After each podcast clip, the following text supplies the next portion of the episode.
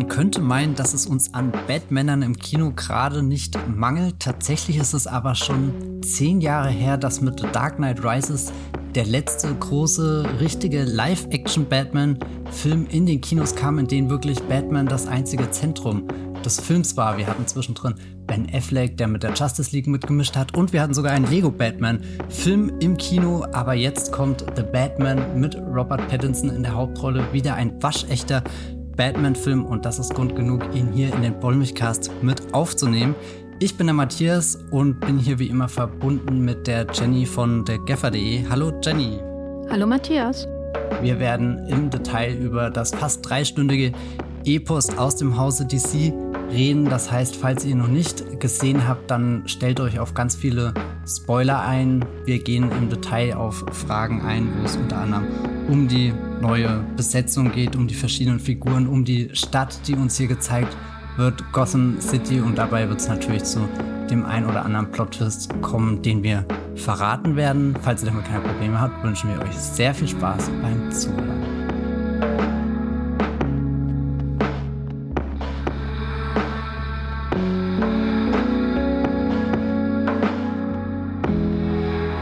Batman kommt, aber hast du das wirklich für nötig gehalten, Jenny?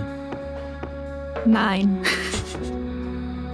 Ich meine, welcher Film ist schon nötig, aber ich bin kein Fan davon, so eine Superheldenfigur alle zwei Jahre oder vielleicht mehrmals sogar im selben Jahr irgendwie neu zu besetzen und parallel und 70 Filme und 1000 Serien dazu zu machen. Und wenn man bedenkt, wie viel Batman wir hatten, obwohl es keinen Batman-Film in dem Sinne gab in den letzten zehn Jahren, dann war das schon so an den Rande zur Sättigung bei mir. Also, weil da gehört ja dann auch noch dazu zum Beispiel sowas wie Gotham, die Serie über den jungen Bruce Wayne. Da kommt irgendwie auch Joker rein, in dem Batman zwar nicht vorkommt, aber der junge Bruce Wayne. Und es ist natürlich irgendwie auch ein Batman-Film, weil es in seiner Welt spielt. Und dann natürlich die ganze DCU-Bagage mit äh, ähm, Ben Affleck. Also, ich hätte lieber wahrscheinlich einen Solo-Film von Ben Affleck gesehen und der sollte es ja auch am, am Anfang werden. Und dann wurde aber entschieden, wieder einen neuen Batman zu besetzen. Und das erschien mir irgendwie auch, ja, bisschen überflüssig. Warum nicht erstmal erkunden, was eigentlich der Alte zu bieten hat, wirklich?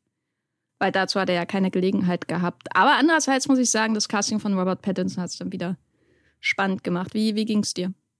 Ja, also ich glaube, ich bin da sehr ähnlich wie du eingestellt. Das ist sehr viel Batman oder zumindest mit Batman verbundenen Content, um mal dieses Wort zu sagen, in den letzten Jahren im Kino und auch im Fernsehen gab. Sowas wie Gotham habe ich zum Beispiel gar nicht gesehen. Frage ich mich manchmal, ist das irgendeine Lücke, die ich schließen sollte? Aber dann habe ich Angst vor, vor Staffeln mit 20 Episoden und vermutlich einem sehr unbefriedigenden Ende. Deswegen lag da mein, mein Fokus auf den mit Batman verbundenen Kinogeschichten in den letzten Jahren. Ich habe aber auch gemerkt, dass ich die Figur sehr spannend finde und jetzt selbst bei Ben Affleck, wo man ja das erste Mal auch schon hätte denken können, okay, der kommt jetzt sehr plötzlich nach dem Ende der Christian Bale-Ära, dem konnte ich dann im Laufe der Zeit sehr viel abgewinnen. Also es ist nicht so, als wäre das einfach die, die, die nächste Kopie des Charakters, nur ein anderer Schauspieler, reingesetzt, sondern, sondern jeder dieser Batmaner, die wir bisher im Kino gesehen haben, der hat so einen, so einen eigenen Gang, einen eigenen Trott, eine eigene Art und Weise, wie er sich bewegt, wie er spricht, die Lasten, die er mit sich herumbewegt. Alles irgendwo geht auf die gleiche Vorlage, auf die gleiche DNA zurück, aber jede Interpretation bietet da doch was anderes. Und als dann eben diese Casting-Ankündigung kommt, Robert Pattinson spielt neuen Batman, das ist einfach eines der phänomenalsten Castings der letzten Jahre, wo, wo, wo super viel Neugier bei mir entstanden ist und das erstreckt sich dann auch über den, den, den Rest des Ensembles. Also hier Zoe Kravitz als Catwoman, Colin Farrell als Pinguin, alles Namen, wo, wo ich mir vorstellen kann, wenn man sich drüber Gedanken macht, passen die da perfekt ins Bild. Aber wenn man das einfach mal so liest in so einer Hollywood-Reporter oder Deadline oder Variety-Meldung, du sitzt da der, am, am Schreibtisch, denkst dir nichts Böses und auf einmal flattert das rein, du liest drüber, rollst innerlich mit den Augen, okay, schon wieder neuer Batman-Film und dann tauchen da diese Namen auf. Da habe ich einfach gemerkt, dass ich super spannend fand. Und was ich sehr witzig finde, ich bin gestern Abend mal ganz kurz in meinen Movieplot-Blog eingetaucht und konnte mich erinnern, dass ich damals als Praktikant 2012 eine Nachricht geschrieben habe, dass der nächste Batman-Film schon in Planung ist. The Batman heißen soll, im Jahr 2016 in die Kinos kommen soll. Und Achtung, jetzt das Faszinierendste. Damals stand schon in der Meldung, dass dieser Batman-Film im zweiten Jahr von Batman und zwar als Detektivfilm angelegt sein soll. Und das finde ich eigentlich verblüffend, dass, dass dieser Batman-Solo-Film, der in der letzten Dekade ja wirklich mehrmals umgeworfen wurde. Also es gibt ja ganz viele verschiedene Versionen, die davon existieren sollten. Gerade auch das, was äh, Ben Affleck damals potenziell für seinen eigenen Batman geplant hätte. Da, dass, dass jetzt nach all den Jahren später wir irgendwie wieder auf diese Logline zurückkommen, die schon 2012 direkt nach dem Ende der Dark Knight Trilogie im Raum stand. Das war für mich echt so, so, so, ein, so, so ein Zirkelschluss-Moment, wo ich dachte, ha, irgendwie ist es so, so einfach, aber trotzdem war ich sehr gespannt, auf diesen neuen Film, eben wegen den Leuten, die beteiligt sind. Ein ganz wichtiger Name, der hier auf dem Regiestuhl Platz nimmt, ist Matt Reeves, ein Regisseur, den vielleicht nicht alle da draußen kennen. Kannst du da ein bisschen Kontext geben, mit wem wir es hier zu tun haben? Ist das so ein, so ein typischer Regisseur, der irgendwie so einen Indie-Film gemacht hat und jetzt einen Superhelden-Blockbuster bekommt? Nein und irgendwie ja. Matt Reeves ist jemand, den ich persönlich jahrelang einfach als den Schatten von J.J. Abrams wahrgenommen habe. Schatten nicht negativ irgendwie gemeint, aber die waren irgendwie in gewisser Weise auch unzertrennlich. Und das geht auch zurück auf ihre Teenagerzeit, weil sie nämlich, als sie 15, 16 Jahre alt waren und beide glücklicherweise schon in LA, von einem gewissen Herrn Steven Spielberg angeheuert wurden, um seine Super 8 Filme auf Videotape zu transferieren. Das ist die, die Origin Story von diesen beiden Menschen. Und dann begann sie ihre Karriere in Hollywood und ihre Credits überschneiden sich sehr oft. Äh, Matt Reeves hat zum Beispiel als Drehbuchautor gearbeitet. Er hat bei, und da musste ich, als ich das gelesen habe, wirklich sehr lachen, bei Alarmstufe Rot 2 mit Steven Seagal hat er am Drehbuch mitgewirkt. Und er hat natürlich dann auch mit J.J. Abrams zusammen Felicity gemacht. Eine Serie, die, glaube ich, hier in Deutschland nie große Wellen geschlagen hat, aber die zum einen berühmt ist für den Fakt, dass sie Carrie Russell in Amerika wirklich zum Riesenstar gemacht hat.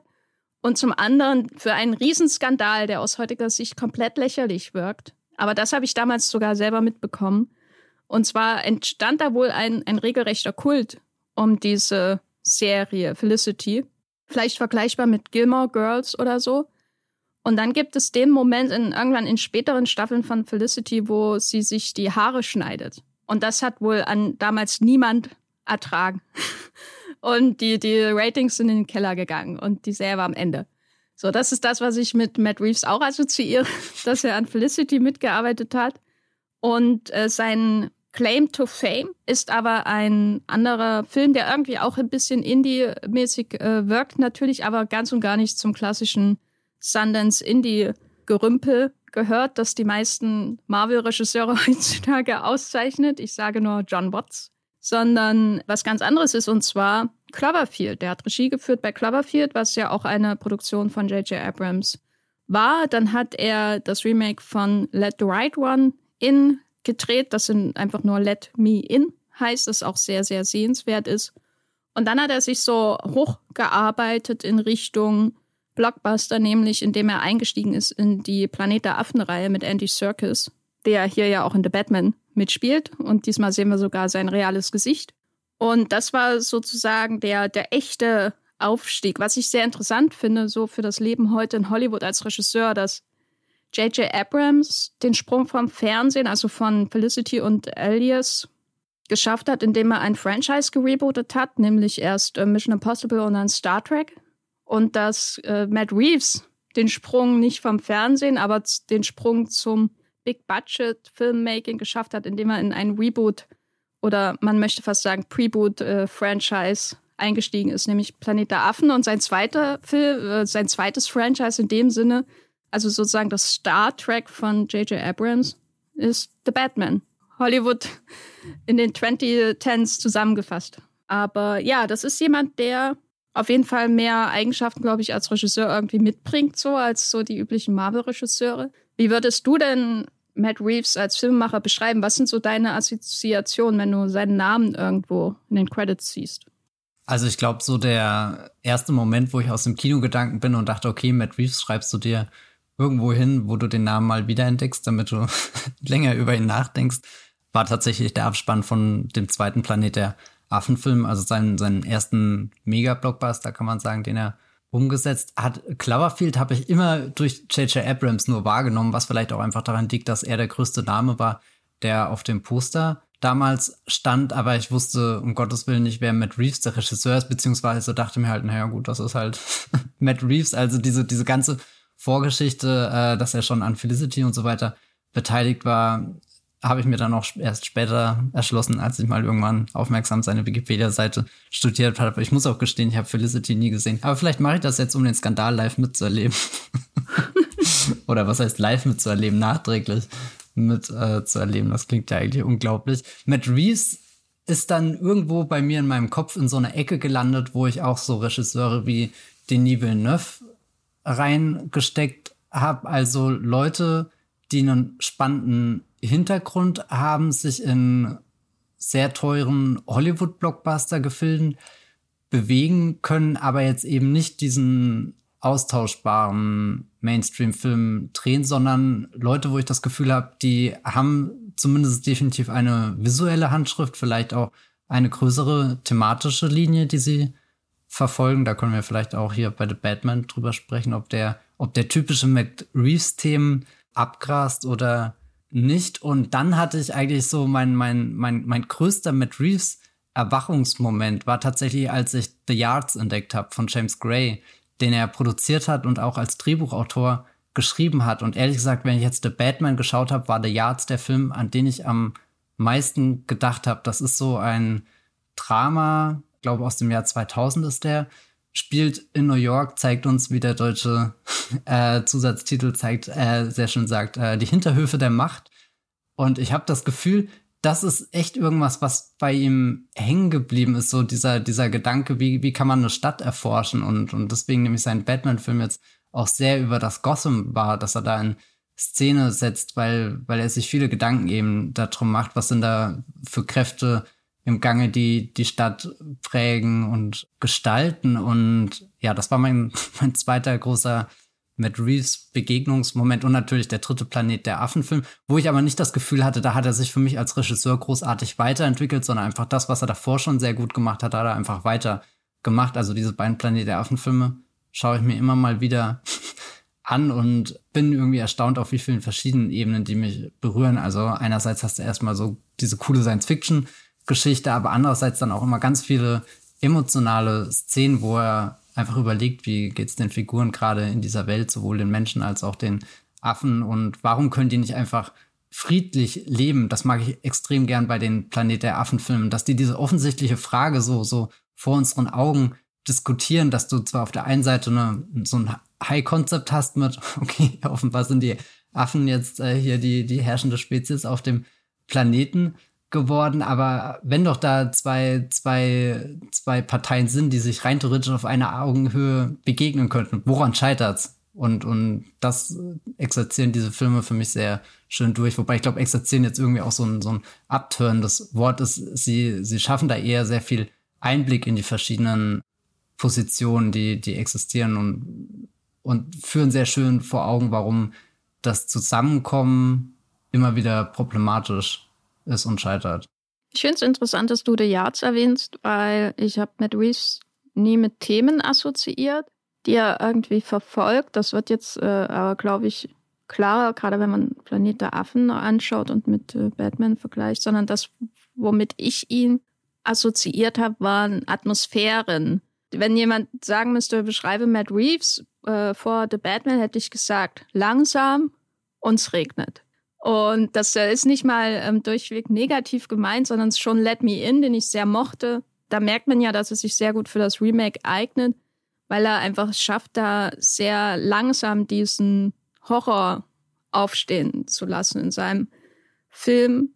Und bei den Affenfilmen muss ich sagen, den dritten habe ich einmal im Kino gesehen, aber den zweiten habe ich sehr, sehr oft im Fernsehen gesehen. Das ist so ein Film, wenn ich zu meinen Eltern gefahren bin, so irgendwie so drei äh, Jahre lang, wenn ich da Weihnachten oder zum Geburtstag oder wann weiß, was weiß ich nach Hause gefahren bin, aus irgendeinem Grund lief der da immer. Entweder weil die DVD hatten oder er lief gerade bei Pro7 oder so. Und dann habe ich immer diesen Film gesehen, den ich wirklich am schwächsten von den dreien finde und wo die Menschen so unglaublich uninteressant sind und es aber alles geil aussieht. der Wald, der verregnete Wald und ich glaube, am Ende brennt es irgendwo. Und ich glaube, war das der, wo Gary Oldman der Bösewicht ist? Weil in Teil 3 war es ja, glaube ich, Woody Harrison in seiner Marlon Brando-Phase. Mhm, mhm, und damit assoziiere ich ihm irgendwie so. Der erste ist ja, finde ich, von der Story ähm, sehr, sehr gut und so, aber der hat jetzt inszenatorisch jetzt nichts, wo du sagst, es ist ein Stil super stark erkennbar. Der hat, ist ja von Rupert Wyatt gewesen. Und der zweite ist so, der, der, der, der, der wälzt sich so in Atmosphäre. Das ist richtig wie so ein Honig, in dem man irgendwie feststeckt der, der noch nicht ganz hart geworden ist. Man kann sich noch bewegen, aber es ist irgendwie so, überall ist Atmosphäre und es tropft von den Bäumen, die Atmosphäre. Und damit habe ich Matt Reeves assoziiert. Und als ich dann gehört habe, dass er The Batman macht und als ich vor allem den ersten Screentest oder was auch immer das war, dieses erste Mini-Video von Robert Pattinson gesehen habe und wie dunkel es da war und dann natürlich später beim Trailer dachte ich, ja, das ist, das ist wirklich ein Matt Reeves-Stoff, so rein von dem Inszenatorischen, was er mitbringt, war. Was ja auch ironisch ist, dass er ausgerechnet mit J.J. Abrams groß geworden ist in Hollywood, der es ja wirklich nicht schafft, eine Dialogszene mal länger als drei Sekunden sich ausspielen zu lassen. Diese beiden zusammen, das finde ich immer noch sehr, sehr lustig irgendwie. Was, was waren da deine Hoffnungen oder ähm, was für Versprechungen hat Matt Reeves vielleicht auch gemacht, als er diesen Job angenommen hat? Also meine größte Hoffnung, um auch nochmal auf die von dir beschriebene Atmosphäre einzugehen, das finde ich sehr wichtig bei Matt Reeves Film und da ist natürlich ein Schlüsselfaktor für mich bei gerade seinem Planet der Affen Film die Zusammenarbeit mit äh, hier Michael Giacchino als Komponist. Also der, der trägt für mich sehr viel von diesem im Honig wälzen in seiner Musik mit und da habe ich natürlich innerlich gebetet, dass auch diese, äh, dieses Engagement irgendwie beim Batman zustande kommt und in dem von dir erwähnten Screentest war ja, glaube ich, damals auch schon, schon kurz so ein Auszug von dem Batman-Theme zu hören, was jetzt auch im, im fertigen Film, äh, eigentlich den, den ganzen Film durch halt eigentlich so, so sogar das Grundgerüst von diesem ganzen Film ist. Was hat mit Reeves selbst gesagt? Also ich glaube, Gott, ich habe jetzt nicht alle Aussagen von ihm im Detail äh, gelesen, aber was er immer wieder gefallen ist, ist, dass er seinen Batman äh, nicht unbedingt als Origin Story gestaltet, sondern dieses, wir steigen in zwei Jahren ein und dann klingt immer sehr schnell durch, der, das ist jetzt kein, kein mega Action-Blockbuster Batman, der sich von einem aufregenden Setpiece ins nächste schwingt und nur furiose Dinge erlebt, sondern eher dieser grüblerische Batman, der Tagebuch schreibt, wie als wüsste er, dass er morgen sterben kann und jetzt noch für die Nachwelt so, so eine kleine Gotham-Historie aufbauen will. Er nennt ja auch das Ganze, also sein, sein, also Bruce Wayne, quasi der, der echte oder der, der Erdenbürger Bruce Wayne, nennt sein, sein, sein, sein, sein Vigilantentum ja auch irgendwie Project Gotham oder irgendwie so. Das fällt doch ziemlich früh im Film, glaube ich, wenn, wenn er da über seinem Tagebuch brütet und, und dann gucken wir ihm ja auch lange Zeit einfach zu, wie er so, ja, im Endeffekt sich auf Spurensuche begibt, Detektivarbeit macht. Also ich glaube, es ist unmöglich über The Batman was in den letzten zwei Jahren gelesen zu haben, ohne dabei irgendwann mal über das Wort Detektivfilm gestolpert zu sein. Und dann hat natürlich Matt Reeves ganz viele verschiedene Referenzen mit reingebracht. Mir sind irgendwie so Chinatown und French Connection als Filme hängen geblieben, über die er viel gesprochen hat. Jetzt, wo ich den Film gesehen habe, ist auch ein Film, zu dem ich aus irgendeinem Grund immer wieder zurückkehre, King of New York von Abel Ferrara, was aber vielleicht auch einfach nur an dieser Verfolgungsjagd liegt, die später in dem Batman-Film drin ist, die jetzt auch nicht als so eine klassische Action-Szene aufgezogen ist, sondern dich eher dran klemmt an die Reifen, die über den nassen Asphalt brettern oder dir zeigen, wie so ein Auto an dir vorbeisaust, das alles in der Nacht im strömenden Regen äh, gefilmt. Du siehst ein paar Scheinwerfer, ein paar Straßenlampen, alles blitzt auf, alles ist super chaotisch, aber nicht so chaotisch, dass es dich jetzt rauswirft, sondern eher, dass es dir einfach ein Gefühl für diesen, diesen Moment gibt. Und in King auf New York gibt's auch so eine, so eine Szene, die, die in fast purer Dunkelheit spielt. Es regnet und du siehst einfach nur die Autos mit ihren hellen Lichtern, wie sie sich da durch die Dunkelheit bahnen. Musste ich viel dran denken, kann ich mir wirklich gut vorstellen, dass er diesen Film auch gesehen hat. Und dann natürlich wieder die James Gray-Filme. Also da würde ich sogar weitergehen als The Yards. Ich musste auch oft an Helden der Nacht auf Deutsch. Was ist da der englische Titel? We Own the Night. Genau, We Own the Night, an den musste ich sehr oft denken, wenn, wenn hier der Polizeiapparat von Gotham ganz wichtig wird. Ich meine, das ist auch ein Element, was, glaube ich, in früheren Batman-Filmen schon eine Rolle gespielt hat. Gerade bei Christopher Nolan kann ich mich an sehr viele Szenen erinnern, wo so das Verhältnis ausgelotet wurde. Es gibt da halt die Polizei, die eigentlich in Gotham für Recht und Gerechtigkeit äh, sorgen soll, aber auch äh, sehr von Korruption durchzogen ist. Dann gibt's diese unwahrscheinliche Beziehung eben zwischen Batman und Gordon. Und das Spannendste ist ja, wie, wie Gordon irgendwie als offizieller Vertreter da immer versucht herauszufinden, wie kann er einerseits seiner Pflicht nachgehen und andererseits sieht er aber auch, dass dieser Batman Möglichkeiten hat, über die er nicht verfügt und, und eigentlich kann er nicht mit ihm zusammenarbeiten, aber wenn er es tut, kann diese Zusammenarbeit fruchtbarer sein als alles, was er in seiner normalen Beamtenlaufbahn hinbringen würde. Also das glaube ich auch ist so, so eine Sache, die, die damit in diesen Detektivfilm reingeht, ähm, dass, dass Matt Reeves nicht einfach nur sagt, er hat diesen, diesen Einzelgänger-Charakter Batman, der eben eine einzelne Taschenlampe hat und versucht, in der Dunkelheit einen Hinweis auf irgendeinen Schurken, Serienkiller zu finden, sondern eben noch dieser zweite, dieser Partner. Also manchmal hast du ja fast das Gefühl, du schaust so ein, so ein extrem trostloses Buddy-Movie, wo, wo, wo, wo einer ein Buddy nach dem anderen überlegt, ob er sich vielleicht nicht einfach ins Bett legt und schläft, weil alles so grausam ist. Hier, weil ich gerade Serienkiller gesagt habe, sieben, natürlich auch noch ein Film. Ich glaube, ich rede gerade die ganze Zeit sehr viel, Jenny. An welche Filme musstest du so denken? Weil das ist ja wirklich ein, ein Film, der der Filmgeschichte sehr aufgesaugt hat, glaube ich. Also, wenn du extrem trostloses Buddy-Movie sagst, dann muss ich natürlich an sieben denken. ja, ja. Also generell David Fincher weil Fincher auch ein Regisseur ist, wo die Atmosphäre von den Dächern tropft.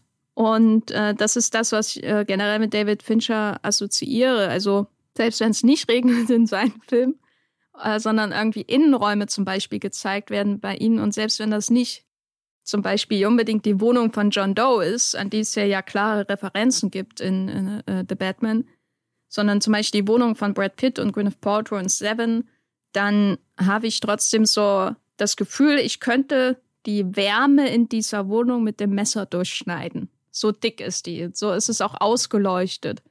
Über alles wurde sich da Gedanken gemacht.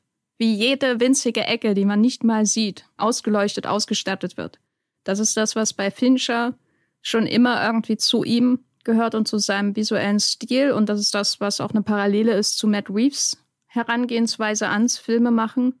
Und neben sieben ist da natürlich auch ein naheliegender Film Zodiac, der ja auch hier direkt referenziert wird. Also klar, der reale Zodiac Killer natürlich auch durch, durch den Riddler, aber ich habe das Gefühl, das ist eine Referenz an den Zodiac Killer vermittelt durch Zodiac von David Fincher. So was hier in The Batman passiert durch die Inszenierung äh, und Motivation des Riddlers. Oder nicht die Motivation, aber ähm, seine Taten, sein, die Inszenierung seiner Taten. Also ich habe die ganze Zeit gewartet, als ich am Ende The Batman saß, dass er irgendwann auf eine Blumenwiese kommt und ein paar absticht, was die eine der schlimmsten Szenen ist, die ich jemals im Kinofilm gesehen habe, so rein vom Grauen, was sich vor einem entfaltet. Und das ist eine Szene, an die ich regelmäßig einmal im Monat denke. Jedes Mal, wenn ich überlege, schaue ich Zodiac nochmal und dann Nein. nope. Ich möchte dieses Geräusch von dem in den Bauch eintretenden Messer gerne nicht nochmal hören. Das ist sowas oh, schlimmer als jedes Kettensägenmassaker, würde ich sagen, obwohl mich das auch total schockiert hat. Die schreienden Messerstiche und Psychos in einen Kindergeburtstag dagegen. ja, also das sind, glaube ich, klare Referenzen. Und äh, French Connection finde ich auch interessant, weil das ein Film ist, den ich sehr stark mit Tempo assoziiere. Natürlich vor allem aufgrund der berühmten Verfolgungsjagd. Aber auch dieses Dreckig in New York von dem Film ähm, passt natürlich auch sehr gut zu The Batman, wobei da, glaube ich, öfter die, äh, öfter die Sonne durchkommt durch den Himmel als in The Batman. Wo es ja doch sehr dunkel ist, weil das Gotham hier ist ja schon irgendwie ziemlich abweisend auch. Ne, also allein diese U-Bahn-Station. Also ich habe ja schon viel Dreck und Gestank bei U-Bahn-Stationen in Berlin kennengelernt. Das gehört ihr einfach dazu. Aber wenn ich mir die U-Bahn-Station am Anfang von The Batman anschaue, wie da einfach überall der Plastikmüll herumliegt, da dachte ich schon, ach, da hat jemand das richtig liebevoll ausgestattet. Und ich hoffe, ich muss da nicht durchgehen. Würdest du in diesem Gotham leben wollen? Kannst du dir überhaupt vorstellen, in diesem Gotham zu leben, Matthias? Oh Gott, das ist so bizarr, aber ich würde sagen, ja. also ich glaube nicht wirklich, dass ich dort leben wollte, aber ich äh, tauche liebend gern für die drei Stunden von The Batman in dieses Gotham ein, weil es einfach so ein faszinierender Ort ist. Ich muss auch jetzt die ganze Zeit drüber nachdenken, wo du gesagt hast, du, du hast auf die Szene gewartet, wo jemand hier auf der grünen Wiese den, den Mord begeht und habe mich gefragt, wo soll diese Wiese in dem Gotham sein? Das, das muss ja ein, ein gut gehüteter Platz sein, wo kein Schmutz aus den Straßen hinkommt. Ich kann es mir ehrlich gesagt gar nicht vorstellen. Also ich liebe sowieso jede Einstellung von irgendeiner größeren Stadt, wo du tief hinein in so einen Straßenzug blicken kannst und schon erahnst, wie hoch links und rechts die Häuser ragen. Dann sind da so ein paar verschwommene Lichtquellen, so ein paar verlorene Gestalten laufen rum. Äh, der Asphalt hat Risse, ist vom Regen benetzt und, und dann dampft's natürlich. Also irgendwo sind das auch Bilder, die ich alle schon so in New York gesehen habe. Aber New York ist dann, glaube ich, immer noch eine, eine normalere Stadt als jedes Gotham, was wir bisher in Batman-Filmen ähm, gesehen haben. Für mich ist das auch eine sehr schöne Fusion irgendwie aus diesem super detailliert äh, und liebevoll gestalteten ja fast schon, schon wie aus so einer Fantasy-Welt wirkt das manchmal bei, bei Tim Burton, was glaube ich auch Sinn macht, wenn man sich so die Filmografie des Regisseurs anschaut. Und bei Nolan wurde das dann deutlich kühler und strenger und ich glaube, Matt Reeves findet da einen, einen schönen Mittelweg zwischen den beiden oder, oder eine Art und Weise, wie er das zusammenführen kann, um das ultimative Gotham zu schaffen. Und das finde ich vor allem spannend, weil der letzte Batman, den wir groß im Kino gesehen haben, der hatte ja nie so sein eigenes Gotham, seine Stadt. Also Ben Affleck ist irgendwie immer in der ganzen Welt unterwegs, mal da drüben in Metropolis, mal irgendwo auf der Suche nach Aquaman und äh, Frauenchören.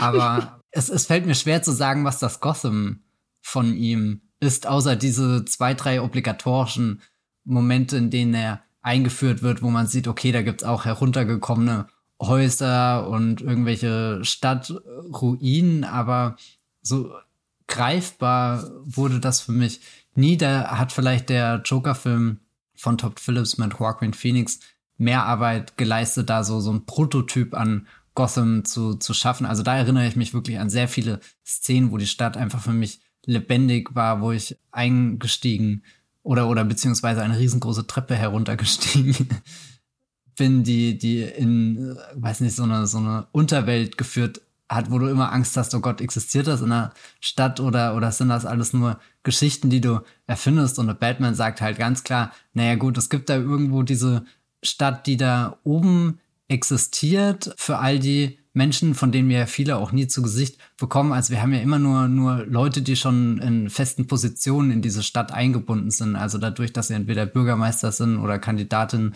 sind, die sich für das Amt bewerben, dass sie korrupte Cops sind, irgendwie der District Attorney. Aber dann bist du immer schnell schon in dieser, dieser tieferen Ebene. Und selbst wenn du in der tieferen Ebene bist, was jetzt zum Beispiel hier in The Batman ein Nachtclub ist, erfährst du, okay, nee, da gibt's sogar noch mal eins tiefer, kannst du im Fahrstuhl fahren und da bist du dann endlich in diesen kleinen, stickigen Räumen, wo die großen Entscheidungen getroffen werden und die werden garantiert nicht von den Leuten getroffen, die diese treffen sollten oder die besten Absichten für irgendwie die Menschen ähm, äh, äh, im Kopf haben, sondern ja einfach nach ihrem eigenen Vorteil handeln, um möglichst viel Macht und Kontrolle ausüben zu können.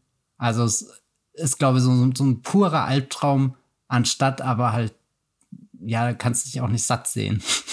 wie, wie, wie hingebungsvoll dieser Albtraum in The Batman zelebriert wird. Ich habe gerade überlegt, ob wir schon mal darüber gesprochen haben, dass Zack Snyder kein Stadtregisseur ist.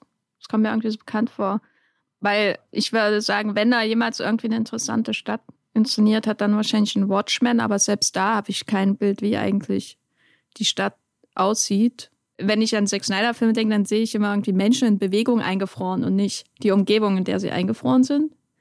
Und das, ja, ist ein Thema für einen anderen Podcast, aber er hat auf jeden Fall kein Interesse an Städten in seinen Batman-Superman-Filmen, außer äh, wenn es darum geht, sie zu zerstören.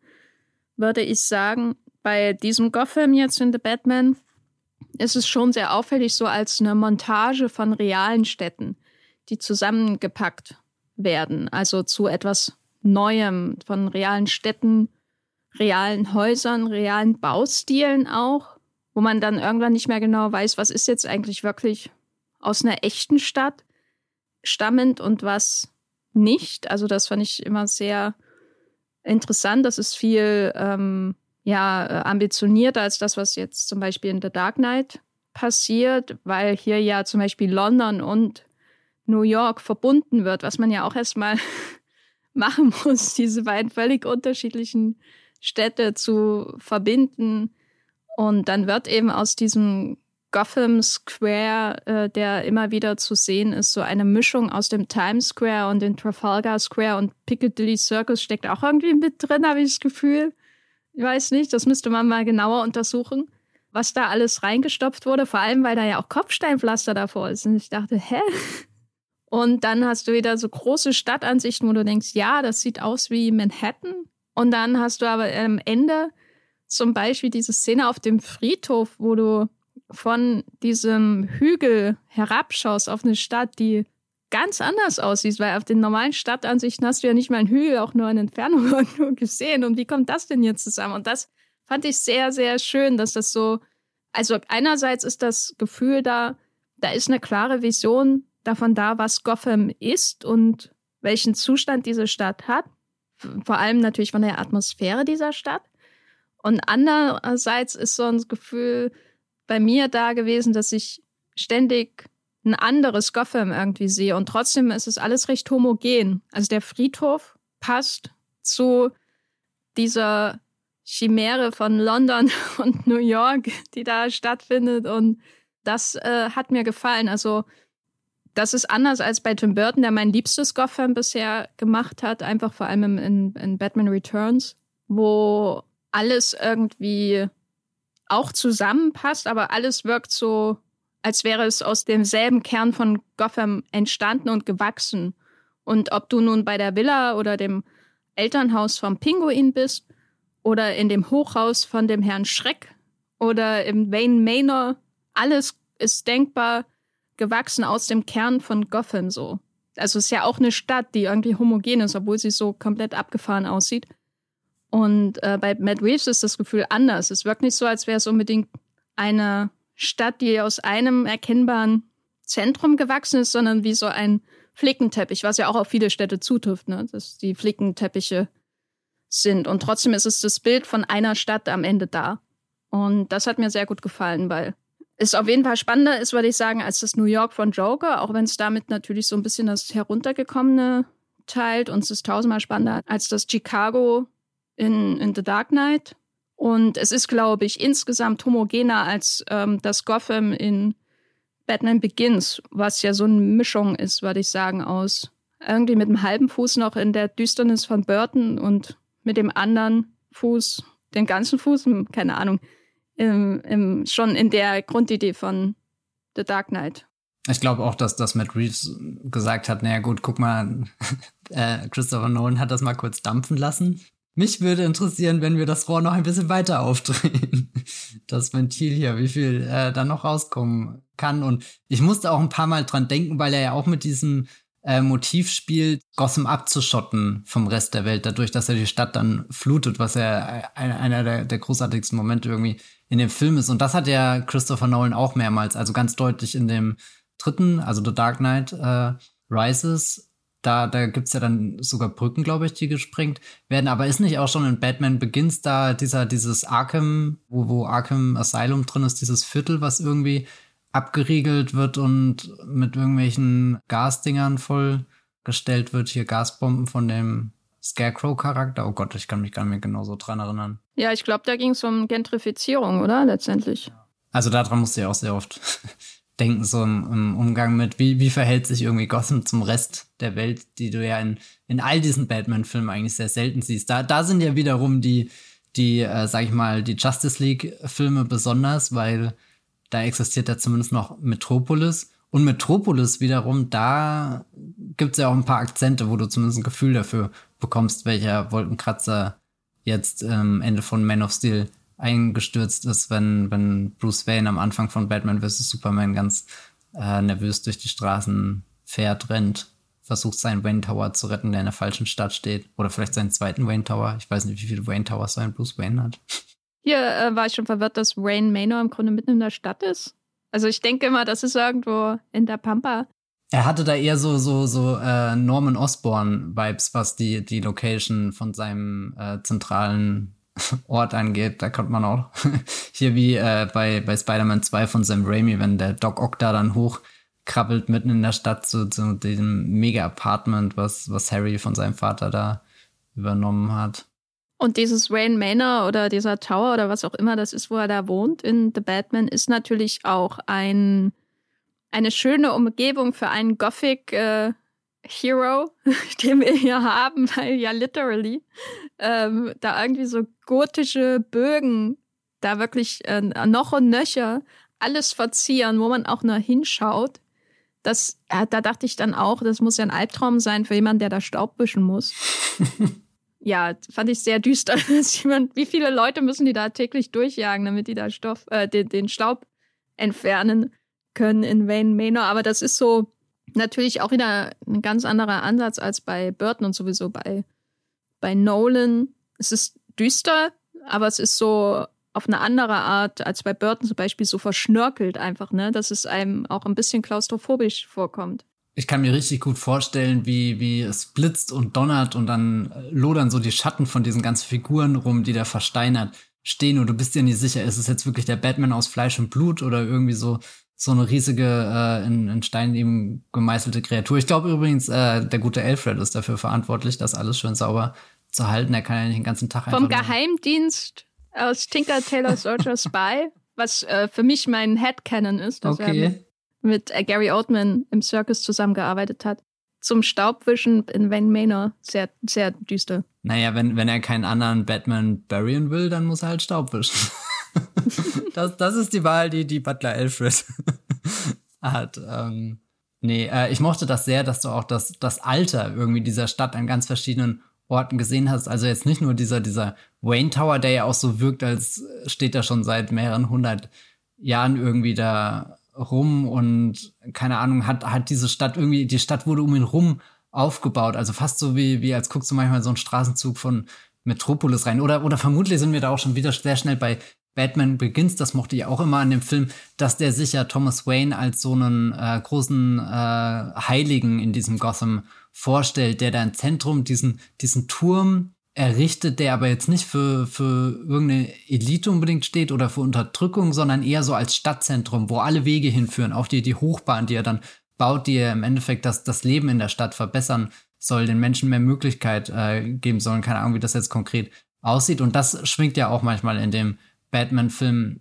hier mit, dass, dass du überall diese, diese grausamen Orte hast, wo du dich eigentlich nicht hintraust, da das jetzt das U-Bahn-Gleis wurde von, von gleich 20 Jokern überfallen wirst oder äh, später dieser, dieser Nachtclub, der ja auch nur bedrohlich ist, irgendwie läufst du über irgendwelche Gitterwege, äh, Geländer, weiß nicht, laute Musik, ungemütliche Türsteher und, und, und, und, und aber dass da irgendwo trotzdem mal jemand war, der gesagt hat, naja, guck mal, wir können das auch anders denken. Und dann gibt es ja auch diese äh, Bürgermeisterkandidatin, die dann auf den Bruce Wayne zukommt und ihn fast so ein bisschen mit dem Zeigefinger äh, ermahnt.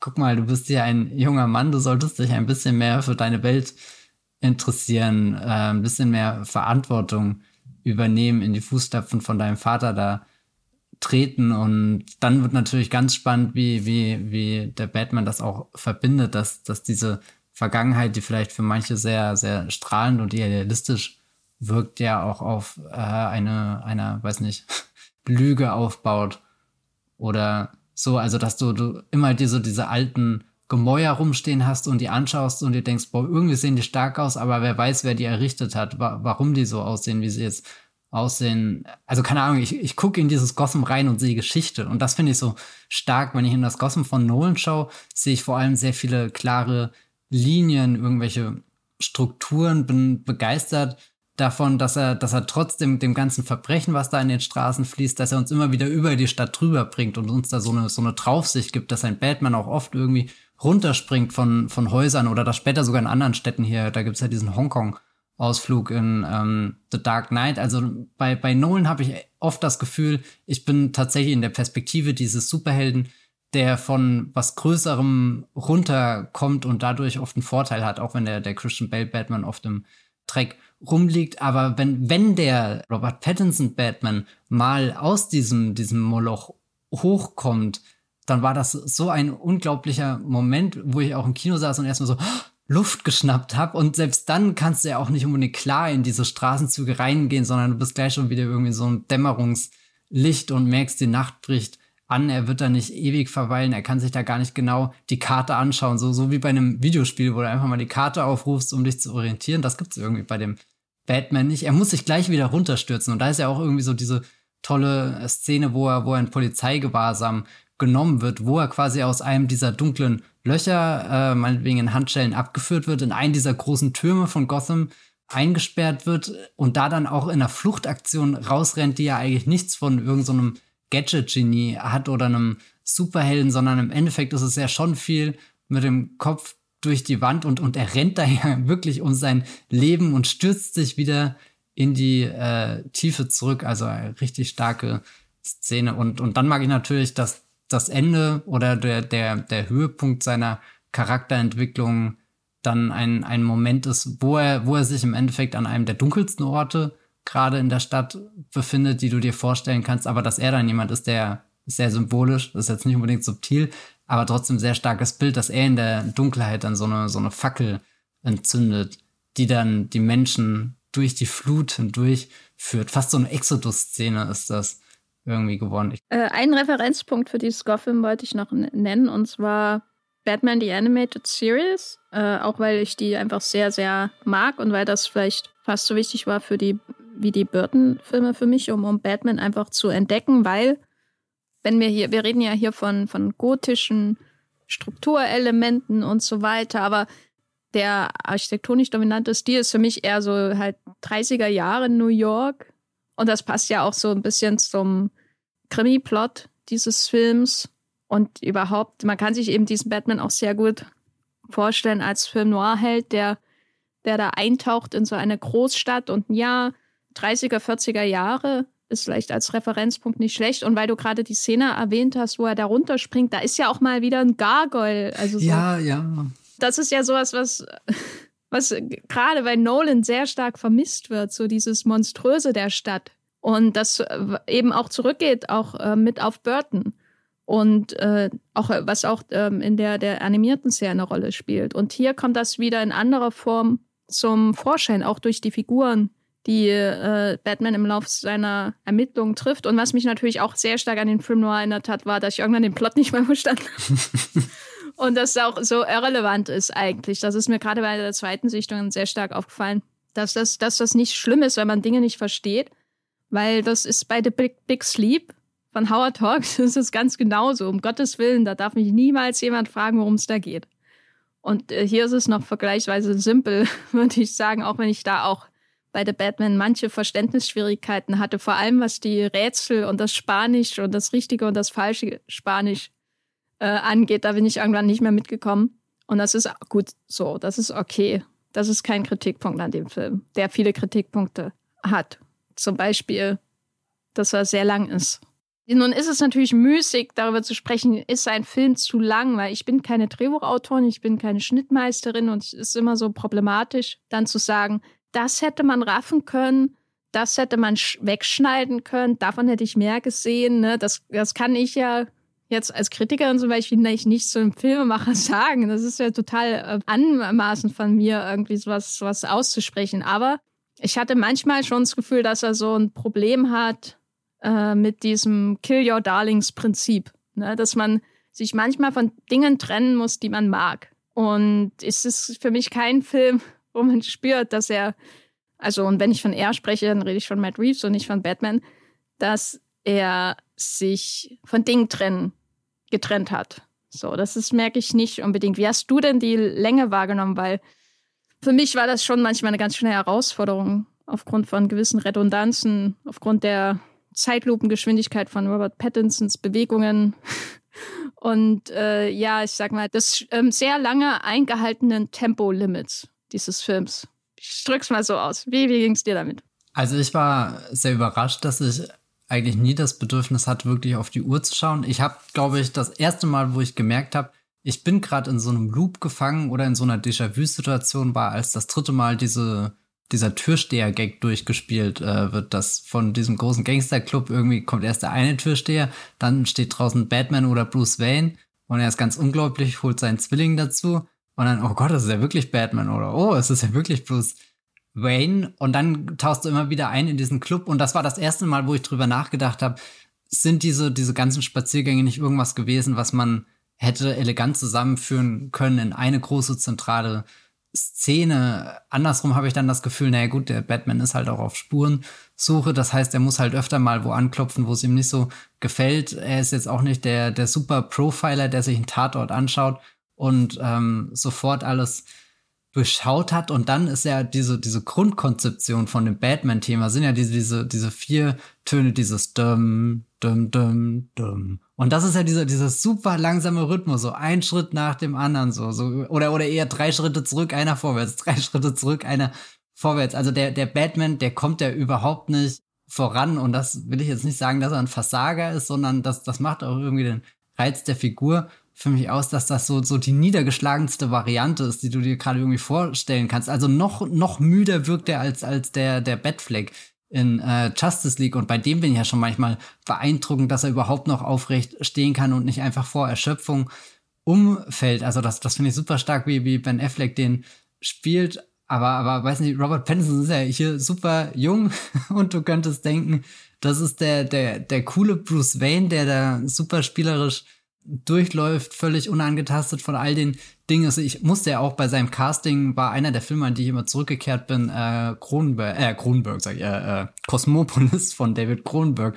wo er auch einen sehr jungen, reichen Mann äh, spielt, der in einer Limousine durch ein apokalyptisches New York gefahren wird. Und da habe ich oft überlegt, ob sein Bruce Wayne ein bisschen damit im Einklang ist, aber nee, sein Bruce Wayne fühlt sich an, als, als könnte er auch morgen schon sterben einfach an, an Schwäche, an, an Kraftlosigkeit und also da, da verstehe ich schon, dass dieser Film sich auch die, die Zeit nimmt, um dieses Zermürbende hervorzuarbeiten, aber ob er jetzt wirklich drei Stunden lang sein muss, schwer zu sagen. Ich könnte mir auch vorstellen, dass man ihn hätte kürzer gestalten können. Du hast ja im Vorgespräch eine sehr interessante Szene angesprochen, wo du das hier mit sieben verglichen hast. Was war das nochmal für ein Moment? Genau, also in sieben gibt es ja den Moment, wo sie zum ersten Mal in der Wohnung von John Doe sind, also dem Killer. Und man sieht da diese vielen Notizbücher in den Regalen und das übelst irgendwie anwidernd und eklig und so. Und das ist sowas, was ich, was ich mir damals eingebrannt hat. Ne? So sieht eine Serienkillerwohnung aus in meinem Kopf von allen. Ne? Und in, in The Batman gibt es eine ähnliche Szene, allerdings zweifach. Es gibt diesen Moment, den ich irgendwie ab, ob seiner Vorhersehbarkeit schon irgendwie cheeky fand, aber irgendwie auch ein bisschen doofi. Und zwar, wo Carmine äh, Falcone äh, erschossen wird auf offener Straße, nachdem er abgeführt wird aus dem Club. Und dann rennt Batman äh, dahin, wo der Schütze mutmaßlich äh, äh, drin war. Also er sieht in einem Fenster den, den Schützen, das ist der Riddler wahrscheinlich. Und er rennt da in diese Wohnung und rennen ist zu viel gesagt, weil er rennt ja nie wirklich in diesem Film, sondern er geht da in diese Wohnung hinein. So. Und er geht so langsam, aber nicht mit, oh mein Gott, äh, wartet hinter jeder Ecke eine Gefahr, so wie das ist, wenn man in Polizeifilmen zum ersten Mal in eine fremde Wohnung geht, ne? Und die haben die äh, Pistolen angehoben und vielleicht eine, eine Taschenlampe noch in der Hand. Ne? Das sind ja so diese klassischen Szenen. Und dann denkt man, oh mein Gott, kommt da aus dem Zimmer links gleich jemand raus? Und dann kommt raus, nein, es war niemand in der Wohnung, sondern es ist einfach nur, er geht da rein, sehr langsam. Er sieht, da sind viele Sachen an der Wand und viele Bücher und so. Und dann geht er weiter Und es ist überhaupt keine Spannung, gar nichts da, die irgendwie suggeriert wird, sondern einfach nur sein üblicher, sehr, sehr langsamer Gang, genau wie er am Anfang in dieser ähm, großartigen Szene aus der Dunkelheit kommt, aus dem, aus dem U-Bahn-Schacht äh, im Grunde. Es ist nicht ein Schacht, sondern es ist ja eine Hochbahn, aber er kommt aus der Dunkelheit äh, und, und man merkt, dass das erinnert so ein bisschen an die Szene aus Monty Python und die Ritter der Kokosnuss, wo der ich glaube Lancelot oder wer es war, als der Ferne einfach läuft und läuft und er kommt nicht näher. Und daran muss ich auch oft denken in diesem Film. Aber jedenfalls läuft er da durch diese Wohnung und dann kommt er in dieses Klo, die, in diese Toilette wo, mit dem offenen Fenster, wo er wahrscheinlich geschossen hat, der Riddler. Und da ist nichts und es überrascht niemanden, weil die Szene nicht so inszeniert ist, dass du denkst, ist da gleich der Riddler. Du weißt eigentlich, der ist nicht da, so wie es inszeniert ist. Und dann äh, äh, dreht er sich um und die Polizisten sind da im Raum, alle. Und er sagt, er ist weg. Und das ist so eine Szene, die kann ich noch ertragen, ne? weil, naja, immerhin sehen wir mal die Wohnung, es ist atmosphärisch äh, ähm, äh, inszeniert, es ist mit dem üblichen sehr detaillierten Szenenbild, was man bei Matt Reeves Film erwartet. Es ist, man hat sofort so diese dicke Serienkiller-Wohnungsluft. Und, und dann gibt es später eine Szene, wo er dann nochmal in diese Wohnung kommt. Und es ist wieder genauso inszeniert wie vorher. Und nur diesmal sind dann überall Polizisten, die ihn komisch angucken, wie immer. Und es ist wieder so übelst langsam. Und du siehst interessanterweise nicht wirklich mehr von der Wohnung. Äh, weder am Anfang, bei der ersten Szene siehst du richtig viel von der Wohnung, so wie das bei sieben der Fall ist. Es geht nicht so sehr um das Blicken mit ihm in diese Wohnung hinein, sondern es geht immer darum, dass wir ihn sehen, wie er geht und die Räume durcharbeitet so.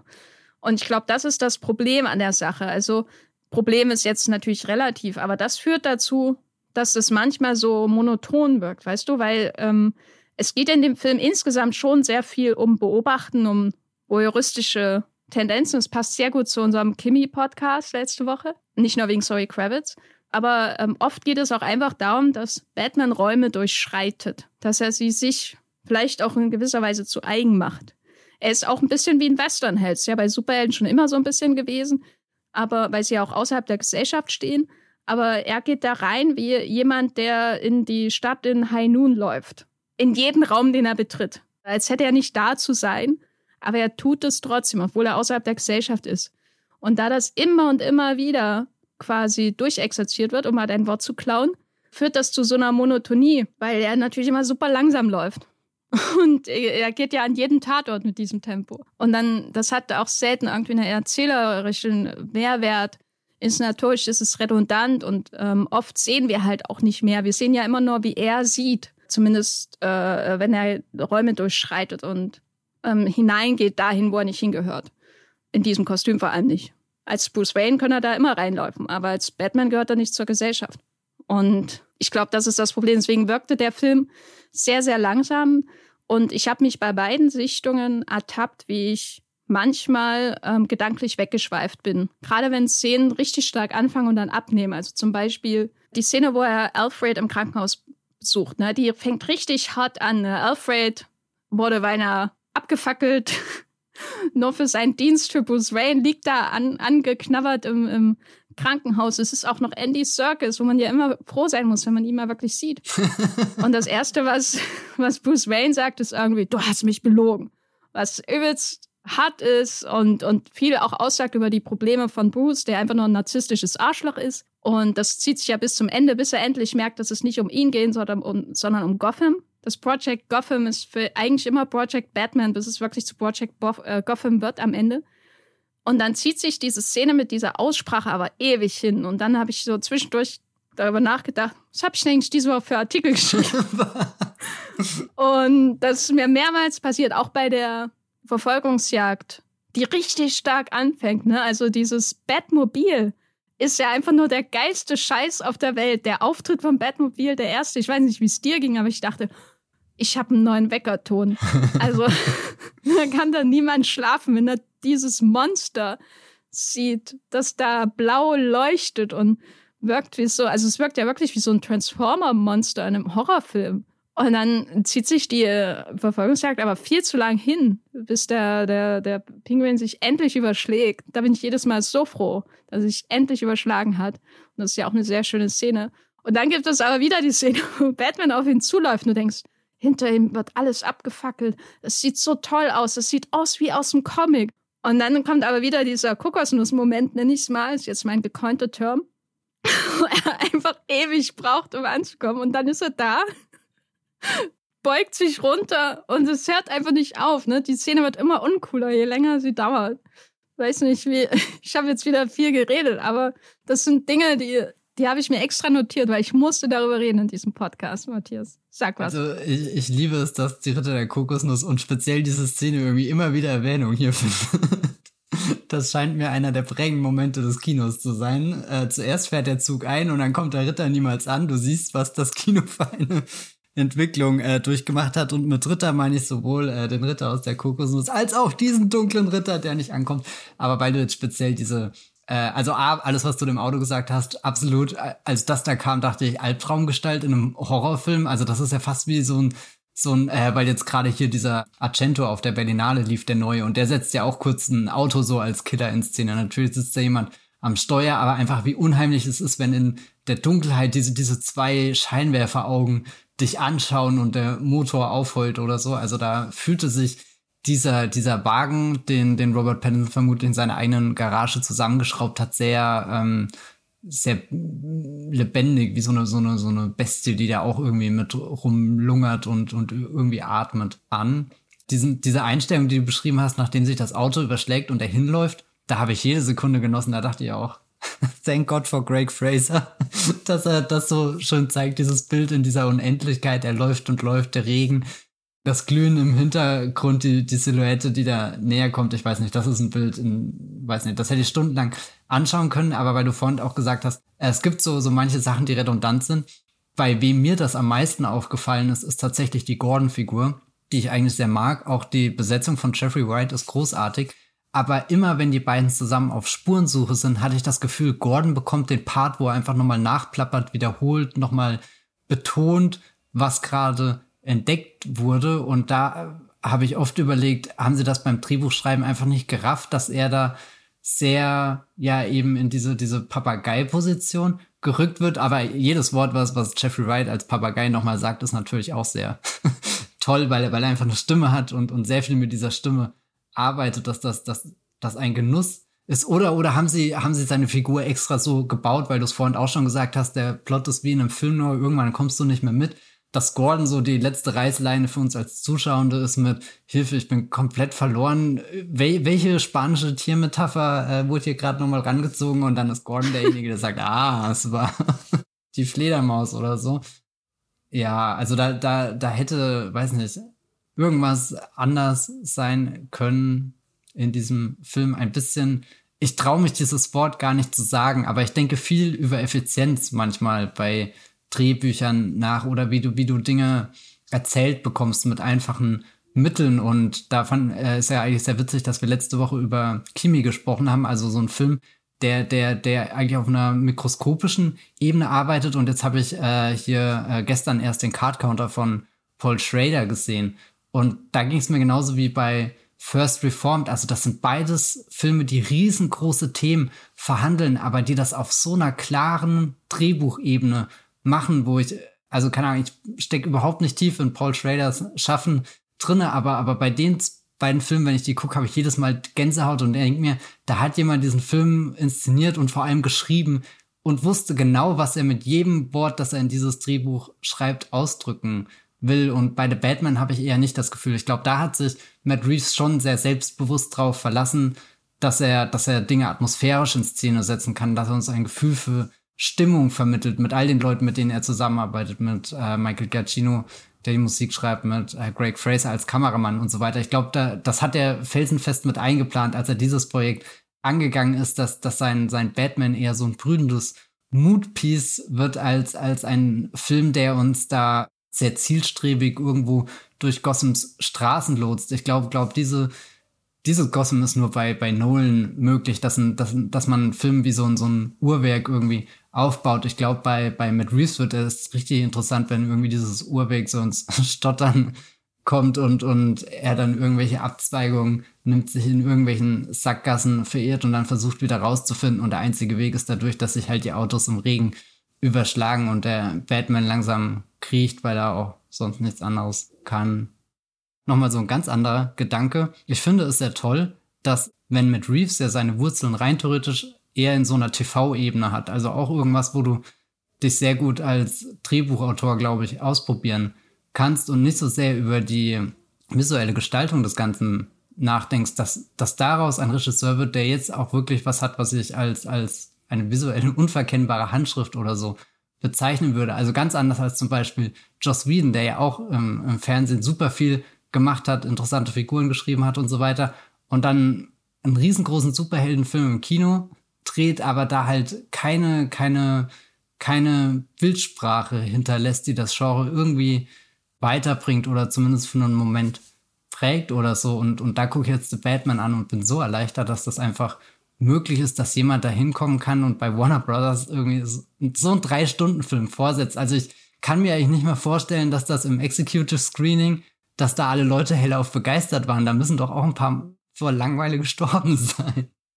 Ja, also diesen Sprung in seiner Karriere, den finde ich auch bemerkenswert. Ich weiß noch nicht, ob er wirklich ein Stilist ist oder ein Ausstattungsregisseur. Also ich könnte jetzt zum Beispiel bei ähm, Cyrano von Joe Wright, den ich äh, am Donnerstag gleich nach The Batman geschaut habe. Wir, wir, haben alle großen Kinostarts der Woche abgehakt.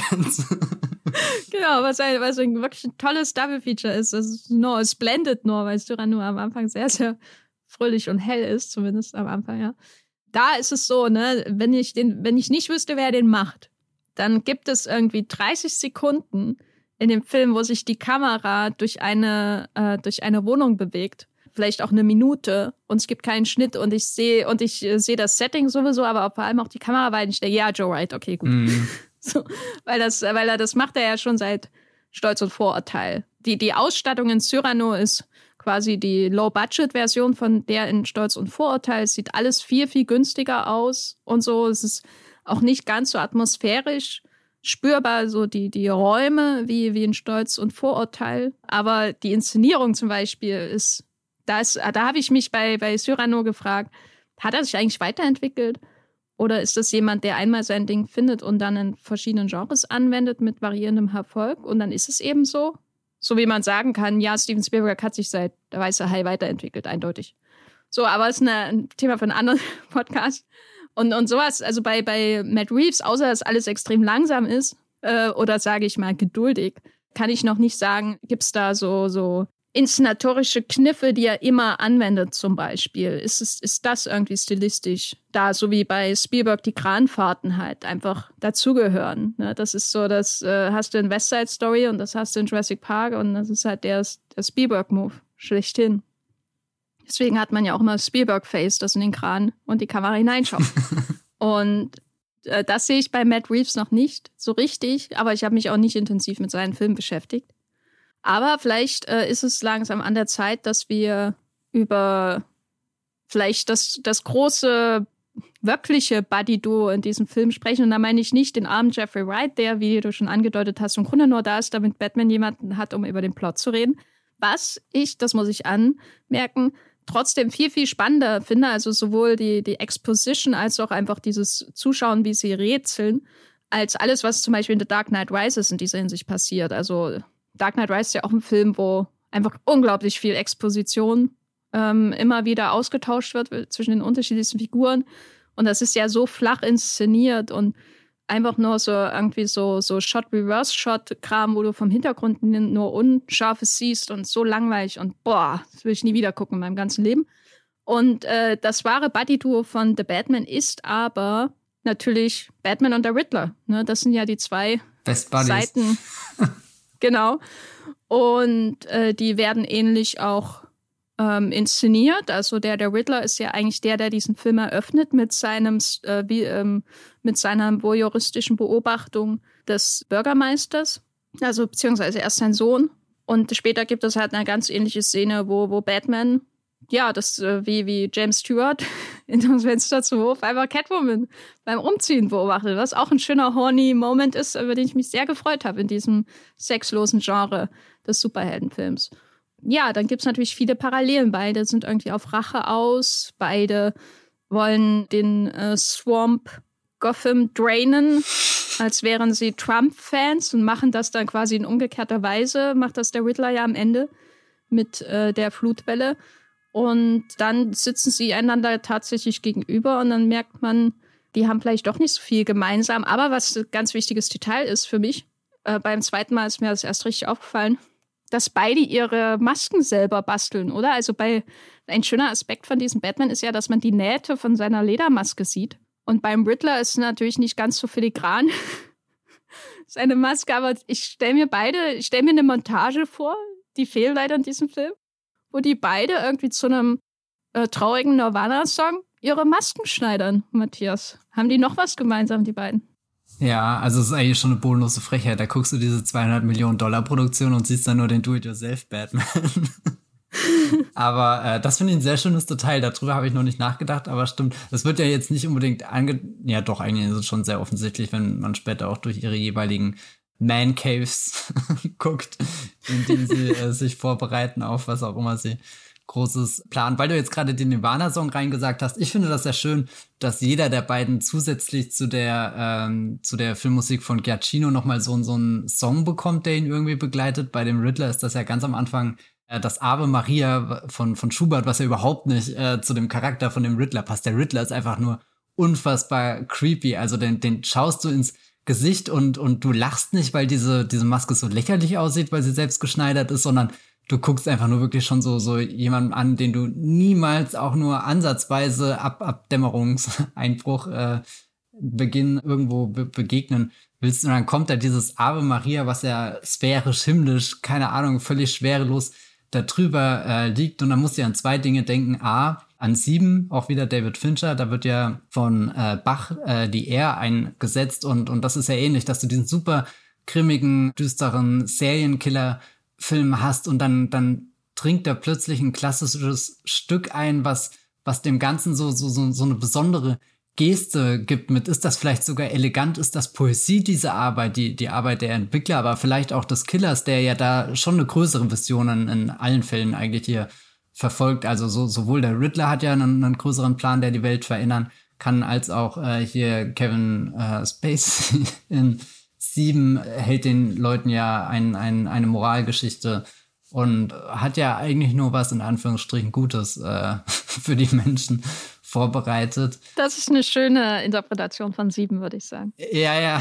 Na, na, ich fand das ganz spannend, weil ja aus Sieben auch irgendwie so Saw entstanden ist und Saw hat das sich ja nochmal dicker auf die Fahne geschrieben mit, guck mal, diese Menschen leiden eigentlich nur, weil sie was falsch gemacht haben und ich gebe ihnen jetzt die Möglichkeit, sich zu bessern, aber im Endeffekt ist das nur die Möglichkeit, um sich selbst zu verstümmeln. Also an Saw musste ich auch ein paar Mal denken, als dann der Riddler hier seine, seine Fallen auspackt, die er sehr liebevoll konstruiert irrt hat. Nee, und, und dann im Gegen, also so, so, hab mich auch manchmal gefragt, denkt der Riddler, dass das, was er tut, eben so, so rein ist wie, wie, wie das Ave Maria, was da erklingt. Also so sieht er, sieht er seine Arbeit da als, als eine große Kunst, als das Meisterwerk, was er hier schafft in seiner Berufung als Serienkiller, als vielleicht der wahre Rächer von äh, den, den Gotham verdient, den, den wir in diesen Zeiten, in dieser äh, Gesellschaft, in dieser Economy verdient haben. Na, es ist so ein bisschen was äh, Messianisches, oder? Was er macht. Vielleicht kommt man darüber wieder zum Ave Maria. Das stimmt auch. Und was ich sowieso sagen wollte, ich bin sehr äh, konfliktet immer, wenn dieses Ave Maria klingt, weil das allererste Mal, wo ich das in einem Filmkontext wahrgenommen habe, war im Prolog von dem Hitman-Film damals, glaube 2007 kam der mit Timothy Oliphant und da ist das über die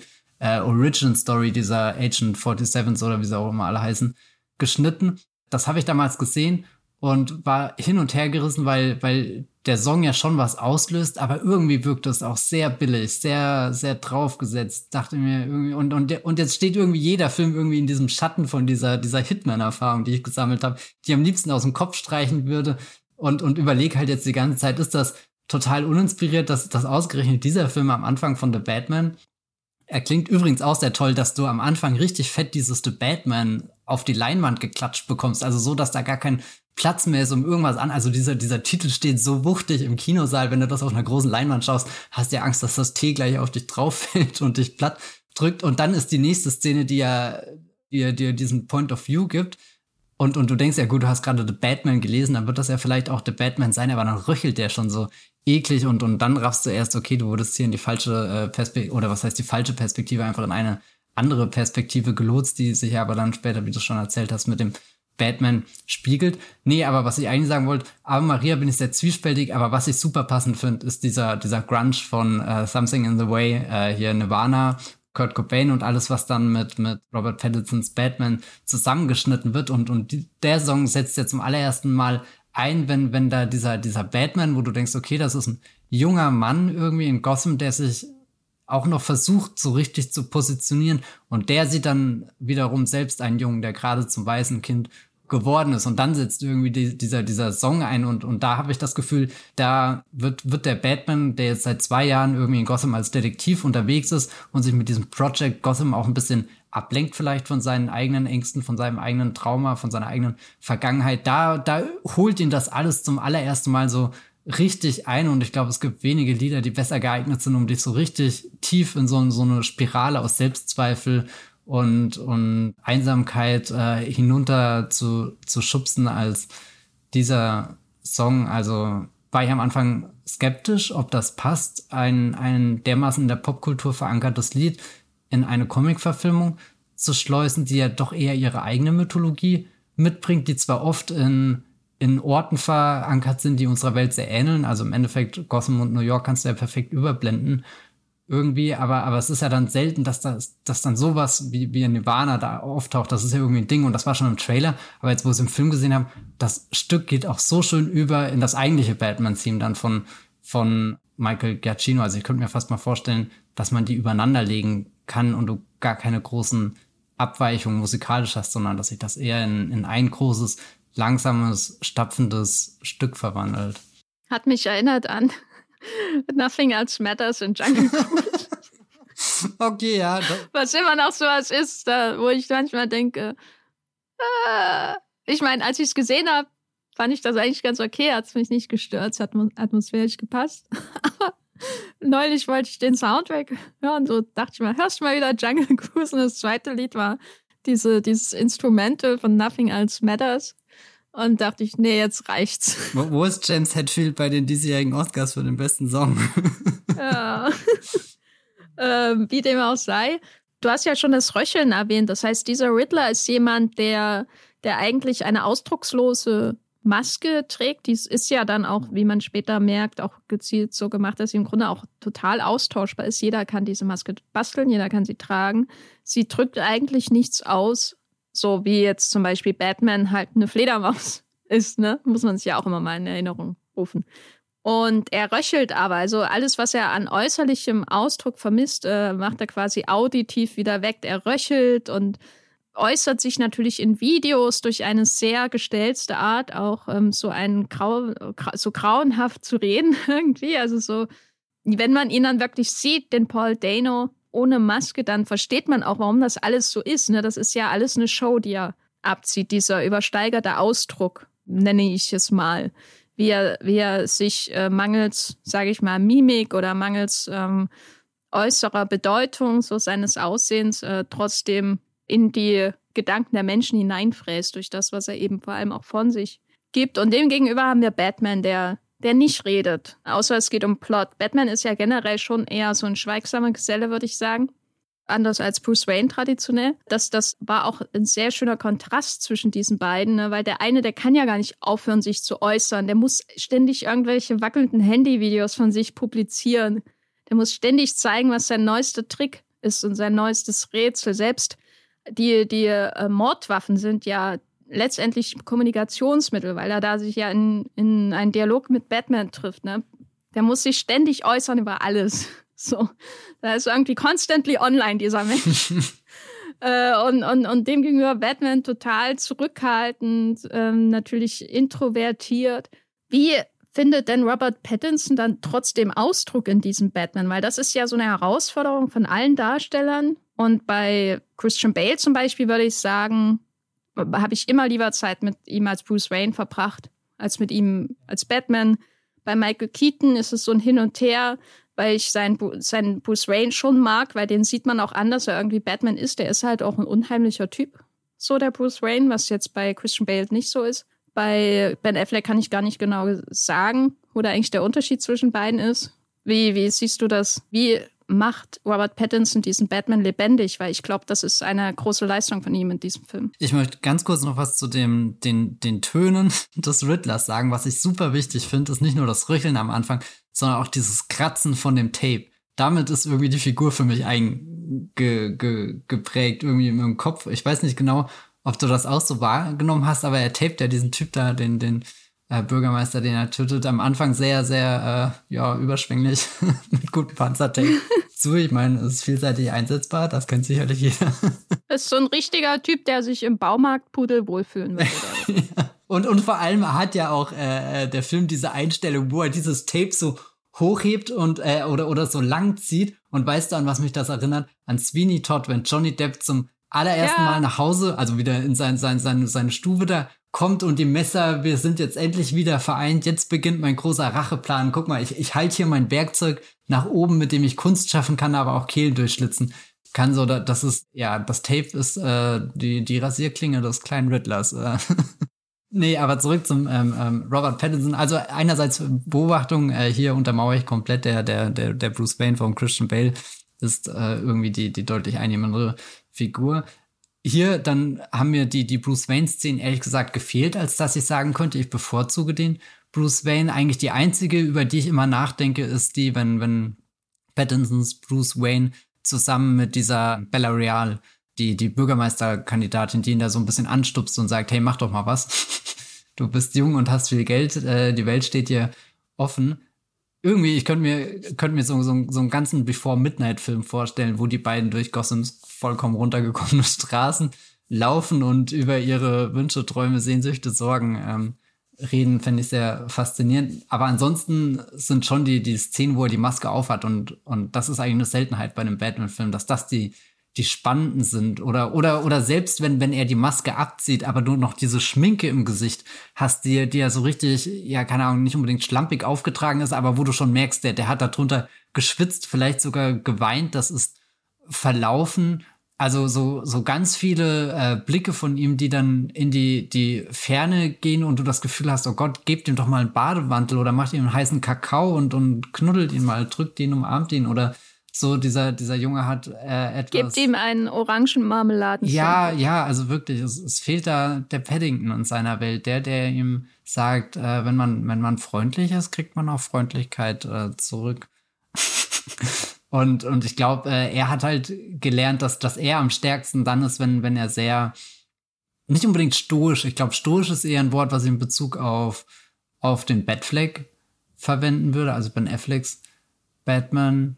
Aber, aber er hat sowas, als ist er oft nur jemand, der am Rand erstmal steht und beobachtet und dann auch in seinem Kopf so umschalten muss, okay, das ist jetzt die Szene, wo ich reingehe und da haben wir jetzt ja schon drüber gesprochen, dass es viele Momente gibt, wo er irgendwie reingeht, auf uns zukommt, immer auch diese Schritte, auch diese, diese mega krassen Schuhe, die er anhat, da könnte er ja fast jemanden tottrampeln, wenn der da einfach wehrlos auf dem Boden liegt. Das erinnert mich ein paar Mal an den äh, Shot hier aus dem allerersten Matrix-Film, wenn Keanu Reeves mit Carrie Anne Moss am Ende hier Neo und Trinity, wenn die in diesen Wolkenkratzer durch die, die Sicherheitsbarriere da durchgehen. Und da hast du im Hintergrund auch auf der Tonebene so, so ein richtiges, äh, wie, wie als, als hämmert da jemand auf den, den, den, den Amboss in Isengard so eine Orkrüstung zusammen, hört sich das an. Aber äh, die Wachowskis inszenieren das dann in einer Zeitlupe und da ist ja klar, dass diese Bewegung so langsam, so wuchtig, äh, keine Ahnung, so auch so von unten gefilmt, wie als er drückt dich gleich der Schuh. Während Matt Reeves filmt das ja gar nicht in Zeitlupe. Der Batman stapft da einfach in diesem Schritt. Also die, die Langsamkeit macht er sich da schon zur Methode in seinem Schauspiel irgendwo. Und auch wenn, wenn er in diesen, diesen Momenten sehr Terminatorhaft wirkt, also dieses, er kann da durch Feuer und Flammen gehen irgendwie. Hinter ihm geht das Auto in die Luft und, und vor ihm teilt sich das Meer an an Clowns-Gesichtern, die da, weiß nicht, ihren, ihren, ihren Joker-Gedenktag feiern. Und, und er läuft da einfach durch und ist vollkommen unantastbar. Und dann gibt's aber auch immer wieder Momente, wo er ja einfach nur dasteht und du hast das Gefühl, er ist einfach gerade zu jung und noch nicht reingewachsen in das Kostüm. Das fand ich sehr spannend, wo er auch selbst einfach nur eine Taschenlampe in der Hand hat und halt rumgucken muss, wie all die anderen Polizisten um ihn rum auch und, und diese Polizisten brüsten sich dadurch, dass sie gerade Uniformen tragen, dass sie vielleicht mit irgendwelchen Orden dekoriert wurden, dass sie die Pistole im Halfter stecken haben. Also jeder dieser, dieser Polizisten wirkt da manchmal auch mehr, mehr Taten bereit als, als der Batman, der einfach rumsteht. Also er steht echt sehr viel. Und manchmal ist das natürlich auch, also keine Ahnung, ob das jetzt negativ oder positiv ist, aber so, so, es macht ihn auch selbst unheimlich. Also da wird er auch manchmal selbst zum Riddler wenn, wenn er, also es gibt ja die, diese eine Szene, wo, wo, wo dann das Licht aufblitzt und dann erkennst du erst, dass er zum Beispiel im Raum ist oder so. Und so wird ja später auch der oder davor der, der Riddler mal inszeniert. Also die, diese, dieser, dieser Schatten, dieser Geist auch immer, wenn er da sagt, ich bin Vengeance. das ist ja eigentlich so das einzige Wort, was er als Batman wirklich ausspuckt, was, was bedrohliches hat, aber was ihn dann auch wieder selbst zum Verhängnis wird. Und ich glaube, davor hat er am größten Angst. Also innerlich spürt er das vielleicht schon die ganze Zeit, dass, dass dieses Vigilanten sein, was er sich da ausgesucht hat, dass das auch nicht der, der einfachste Weg ist, dass er da zwar Möglichkeiten hat, aber dass er vielleicht dadurch auch auf die selbst zu dem wird, was er, was er versucht zu bekämpfen oder, oder vielleicht noch viel schlimmer. Und, und da ist natürlich auch der tolle Schlüsselmoment, wenn, wenn er den, den Riddler in Arkham besucht und der Riddler irgendwie sagt, äh, ja, ja, Bruce Wayne, Bruce Wayne. Und er denkt in dem Moment, er spricht ihn schon direkt an, er wüsste über seine Identität Bescheid, aber eigentlich fühlt er sich nur ertappt. Also er ist auch jemand, der, der ein Geheimnis zu verstecken versucht, halt diese, diese Batman-Maske braucht, um sich zu decken. Und also das finde ich nach wie vor eine der eindrücklichsten Szenen, weil ich auch selbst jeden, jede Sekunde abgewartet habe, um herauszufinden, hat der Riddler gerade einfach nur Bruce Wayne in den Raum geworfen oder weiß er wirklich, wer dass Bruce Wayne ähm, Batman ist und so weiter. Aber, aber das Spannende ist eigentlich, dass, dass, dass Bruce Wayne denkt, er, er wurde ertappt. Also diese, dieser, weiß nicht, so, noch nie ein Batman so verletzlich gesehen. Und eigentlich sind ja diese, diese Batmaner im Kino schon alles tolle tolle Figuren, um, um irgendwie, keine Ahnung, harte Schale, weicher Kern, um es mal ganz bizarr runter zu, äh, ganz, ganz salopp runterzubrechen. Aber, aber die, diese Unsicherheit, dieser Zweifel bei, bei Robert Pattinson, wenn er denkt, er wurde ertappt, das, das ist eine der größten Szenen im ganzen Film. Ja, aber was sich sehr gut zeigt, ist, glaube ich, sein Schauspiel. Also er hat ja das Problem, dass er eine Maske trägt, ne, so grundsätzlich. Und ich glaube, Christian Bale ist damit nie klargekommen, weil Christian Bale jemand ist, der in großen, groben Zügen am liebsten arbeitet, schauspielerisch. Und da ist sowas, glaube ich, manchmal nicht so im Repertoire mit leichtes Weiten der Augen. Äh, äh, Malmen der Zähne mhm. im geschlossenen Mund, äh, Kiefer bewegt sich drei Millimeter nach links oder so, um jetzt mal ganz äh, an, an ganz äh, groben Beispielen zu, zu sagen. Und, und das, was Robert Pattinson in der von dir angesprochenen Szene ja macht, ist, dass er uns beim Denken zuschauen lässt. Und das, was sehr, sehr schwer ist, wenn man eine riesige, fette, schwere Ledermaske aufhat und man eigentlich nur die Augen sieht und eben den Kiefer. Und der Kiefer ist sehr beeindruckend, aber es ist eben auch nur der Kiefer. Und der, der in dieser Szene am meisten redet, ist ja auch der Riddler, nicht er. Ne? Er sagt ja nicht, oh, weißt du, dass ich Bruce Wayne bin? Weil das wäre ziemlich doof. Zum Glück sagt er nichts, gell? Weil, also es gibt, ich könnte mir auch den Ausgang der Szene vorstellen, wo er, wo er reagiert und dann sich selbst verrät. So, so das ist ja das Spannende, ihn auf diesem schmalen Grat Ja, das wäre aber dumm. Also das wäre noch dümmer, als wenn man seinen Hauptbösewicht äh, die Backstory gibt, dass er in einem Charles Dickens Waisenhaus groß geworden ist. Wer würde denn sowas machen? Niemand macht sowas. Niemand. Und wir reden auch nicht drüber, weil als egal wie oft ich diese Szene sehe, das, es wird niemals schlau oder glaubwürdig oder ähm, gut. Wie dem auch sei, das Augenacting von Pattinson in diesem Film, dass das, äh, die, die, die Mundwinkel, die, die Präsenz, die er schafft durch seine Haltung, die Körperhaltung an sich, das ist das, was ich wirklich sehr, sehr beeindruckend finde. Weil daran äh, ja im, in diesem uns äh, alles dominierenden Genre ja viele Schauspieler auch scheitern. Ne? Äh, oder sie haben halt wirklich so eine Arschkarte gezogen wie, wie Tom Holland, der Spider-Man ja eigentlich gar nicht spielt. Außer äh, mit gehobenen Schultern und gesenkten Schultern und so. Ich meine, mein äh, Robert äh, Downey Jr. kann ja immerhin dann immer zurückfallen auf diese Nahaufnahmen von ihm in der Rüstung als Iron Man. Ähm, aber viele Helden haben ja auch das Problem, dass sie dann verschwinden, so schauspielerisch. Hinter CGI-Figuren im schlimmsten Fall.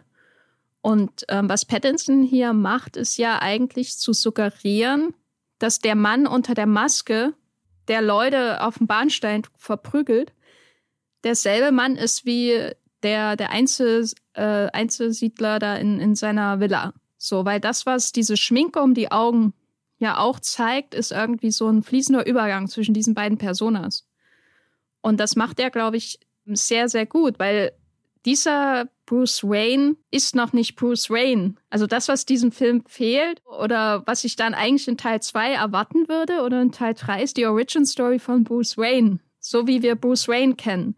Wir haben Batman gesehen, aber Bruce Wayne ist Batman in diesem Film. Ob er die Maske aufhat oder nicht. Ist ja nicht so, dass er auf einmal anfängt zu reden. Ist nicht so, dass er auf einmal nach außen hin jemand anderes ist, auch auf der Beerdigung da. Ist er ja eigentlich, man kann sich vorstellen, wie er die Maske aufhat und er würde sich nicht anders verhalten, als er das tut mit seinem, mit seinem Hemd und, den, äh, und, und der Krawatte. Und das ist schauspielerisch, finde ich, schon sehr bemerkenswert, weil ja eigentlich der Ausdruck unter der Maske so enorm eingeschränkt ist. Und das ist für mich wirklich sowas, das habe ich bei keinem Batman-Darsteller bisher so gesehen. Das ist so ein Moment, wo ich denke, ja, dieser Film hat irgendwie eine Existenzberechtigung jenseits von, boah, sieht er geil aus, geiler Score, ich will auch so ein Batmobil haben, vielleicht mache ich doch einen Führerschein.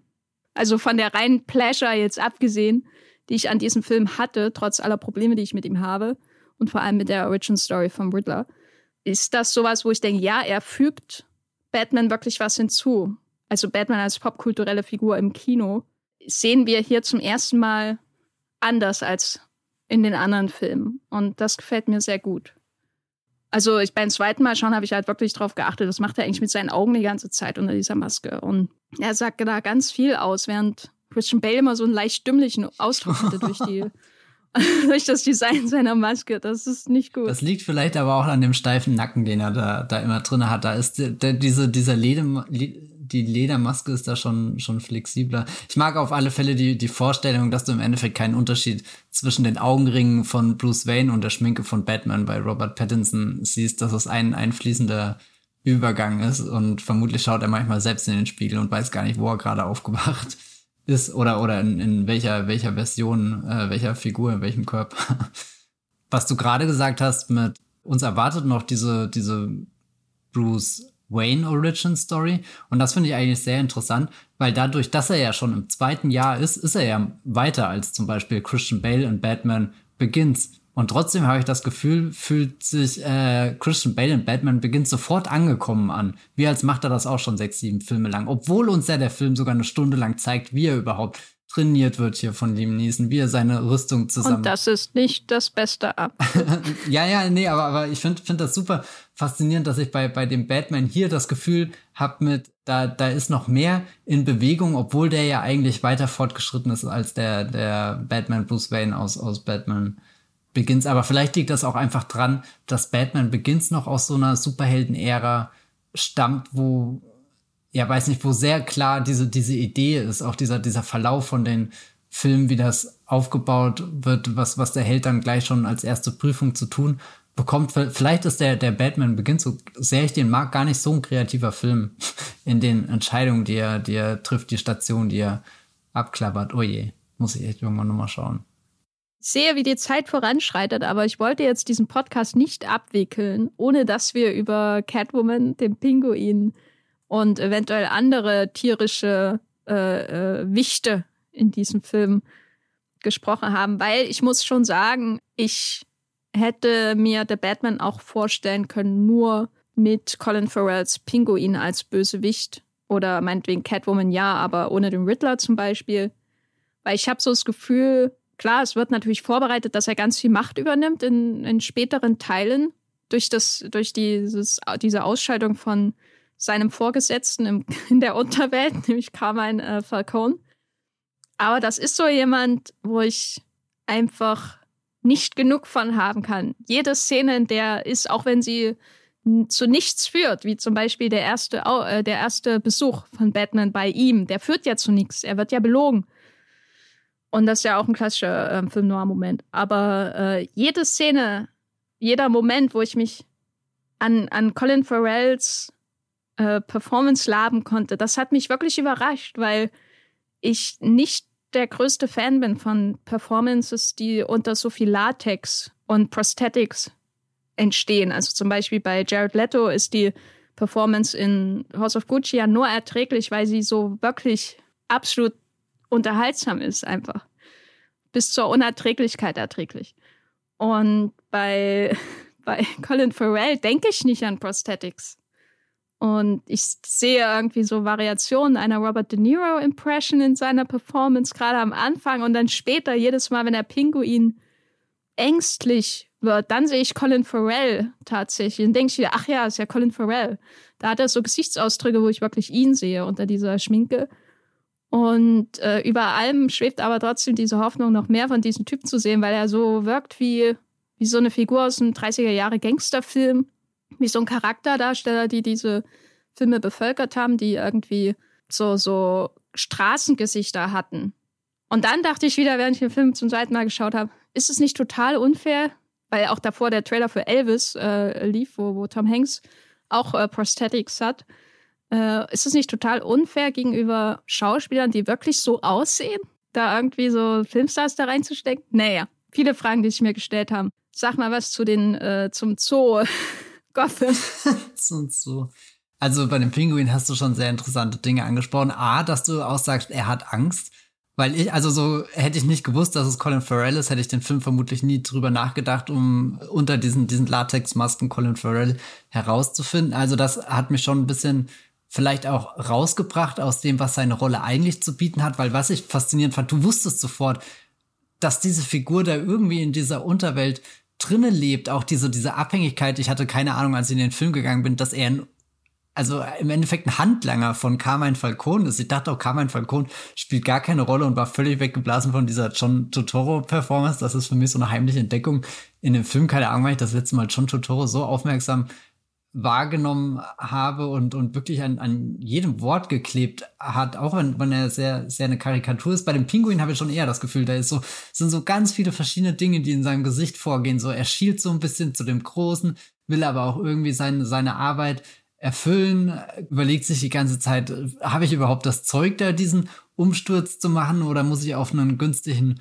Moment hoffen? Also, das ist, glaube ich, die, die Figur, die sich zusammen mit, mit Pattinson in dem Film am meisten den Kopf zerbricht, über wer sie selbst gerade in dieser Situation ist. Und von den meisten Menschen außenrum wird sie gar nicht ernst genommen, weil sie eben dieses bisschen lächerliche Auftreten hat von, naja, guck mal, da, da läuft eine Karikatur rum. Und wir haben sie auch für den Film extra so hergeschminkt, dass, dass sie jetzt nicht wirklich bedrohlich auf den ersten Blick wirkt und trotzdem gibt's dann eben so ganz kurze Szenen, wo du eben siehst, nee, das ist nicht einfach nur der, der Handlanger, irgendjemand, der, der blind seine Sachen ausführt, irgendjemand, der am Ende auch erschöpft zusammenbricht, sondern das ist schon noch jemand, der dir einen Blick zu werfen kann, der was, was sehr bedrohliches aussagt, der dir auch das Gefühl gibt, du hast ihn unterschätzt. Ich glaube, das mag ich am meisten an dem Pinguin, dass er oft in Szenen auftritt, wo, wo er dann gar nicht so stark wirkt, auch weil er diese, diese riesengroße Niederlage bei der größten Action-Szene des Films hat, nämlich der Verfolgungsjagd, wo er erst noch denkt, ha, jetzt habe ich dich endlich, Fledermaus. Und dann haut sie ihn ja vollkommen drüber, überschlägt sich sein Wagen und er befindet sich ja in der undankbarsten Position, in der du dich befinden willst, wenn sich Batman langsam auf dich zubewegt. Du sitzt kopfüber angeschnallt in deinem Auto und kommst nicht raus. ich glaube, das ist schon, schon, da, da ist er sehr gedemütigt auch auf eine gewisse Weise und trotzdem tritt er dann später dann nochmal auf und strahlt, strahlt eine sehr unangenehme Präsenz aus, was ich da auch mochte, dass sich diese Figuren sehr oft über den Weg laufen in Situationen, wo sie jetzt nicht unbedingt hardcore in ihren, ihren Helden- beziehungsweise Bösewichtspositionen verankert sind, sondern wo halt Gotham im Endeffekt auch so ein soziales Gefüge ist, wo man sich halt bei irgendwelchen Events mal sieht und dann Smalltalk machen muss und so die mag ich ganz gerne, die, die Momente, weil die so, so irgendwie jenseits von jeglichem Regelbuch stattfinden. Also wenn halt der Joker und Batman aufeinandertreffen, dann ist da immer so, so eine überlebensgroße Geschichte mit verbunden. Wir sind diese zwei Figuren immer füreinander bestimmt und können nicht voneinander ab, aber irgendwie hassen wir uns auch und, und Zeug, Zeug, Zeug, Zeug, Zeug. Und da gibt's dann halt den, den Moment, wo, wo Bruce Wayne irgendwie zu Carmine Falcone auf der Beerdigung geht und die sich halt kurz unterhalten müssen, wo du fast noch das Gefühl hast, die, die Reporter im Hintergrund fotografieren gerade einfach irgendwelche zwei lokalen Stars, die zu sehen sind. Und, und trotzdem schwingt mit, was diese, diese, diese Figuren an, an Geschichte mitbringen. Ganz, ganz starke Szene. Ja, und ich glaube, da müssen wir jetzt auch noch auf alle Fälle über Zoe Kravitz als Catwoman reden, die für mich einen sehr starken Kontrast irgendwie zu dem Pattinson-Batman, der da so in sich gekehrt ist und wenig spricht. Und wenn er spricht, dann hast du ja das Gefühl, das gesamte Leid, was er in dieser Stadt aufgesaugt hat, geht jetzt gerade über seine Lippen. Und sie redet, als lebt sie halt einfach in Gotham und als wäre das völlig normal. Also nicht, dass das okay ist, aber sie bringt irgendwie eine unerwartete Leichtigkeit in dem Film. Also später wird auch klar, dass ihre Figur sehr geplagt ist von dem, was alles, ähm, keine Ahnung, allein dieser Plot-Twist, dass sie die Tochter von, von dem, dem Carmine Falcone gibt und dann später dieser unglaubliche Moment, wo sie irgendwie die Pistole auf ihn äh, hält und sagt, äh, hey Dad. Und er dreht sich um und ja, und vor allem, weil, weil das das erste Mal ist, dass, dass, dass sie ihn Dad nennt und, und so wie er auch immer auf sie zugeht. Also das erste Mal dachte ich auch irgendwie, keine Ahnung, dass die, die beiden sich aus sonst welchen Gründen kennen, aber nicht unbedingt in einer Vater-Tochter-Beziehung sind. Also so, so, irgendwie wirkt Catwoman in dem Film, als ist sie diejenige, die am ehesten außerhalb von allem steht und, und wie so ein Blitz rein, reinrast in diesem Film, der da in Dunkelheit äh, liegt und, und all diese müden, erschöpften Leute, die sich durchschleppen und, und irgendwelche großen Lasten auf ihren Schultern tragen und sie kommt rein und da tappt viele davon, wie, wie sie sich so, so in ihrer Einsamkeit verlieren. Dabei könnten sie einfach mal mit ihr reden. Und dann hadert es aber auch daran. Ja, ich finde die Beobachtung schön, dass sie da einfach lebt, so, weil er ja eigentlich immer aus seinem Elfenbeinturm heraus das Project Gotham plant. Und darauf wird ja auch verwiesen, mehrfach, auf diese, diese weißen Männer, die sich die Schädel einschlagen. Am Ende ist es ja dann auch wirklich so, dass, soweit man das sehen kann, keiner der Riddler-Doppelgänger nicht weiß ist. Ne, das, ist, das ist schon sehr auffällig. Catwoman ist dann eine ganz wichtige Figur, um das irgendwie klar zu machen, weil sie natürlich eine andere Perspektive auch bringt auf das, was da geschieht, genauso wie die Bürgermeisterkandidatin das macht.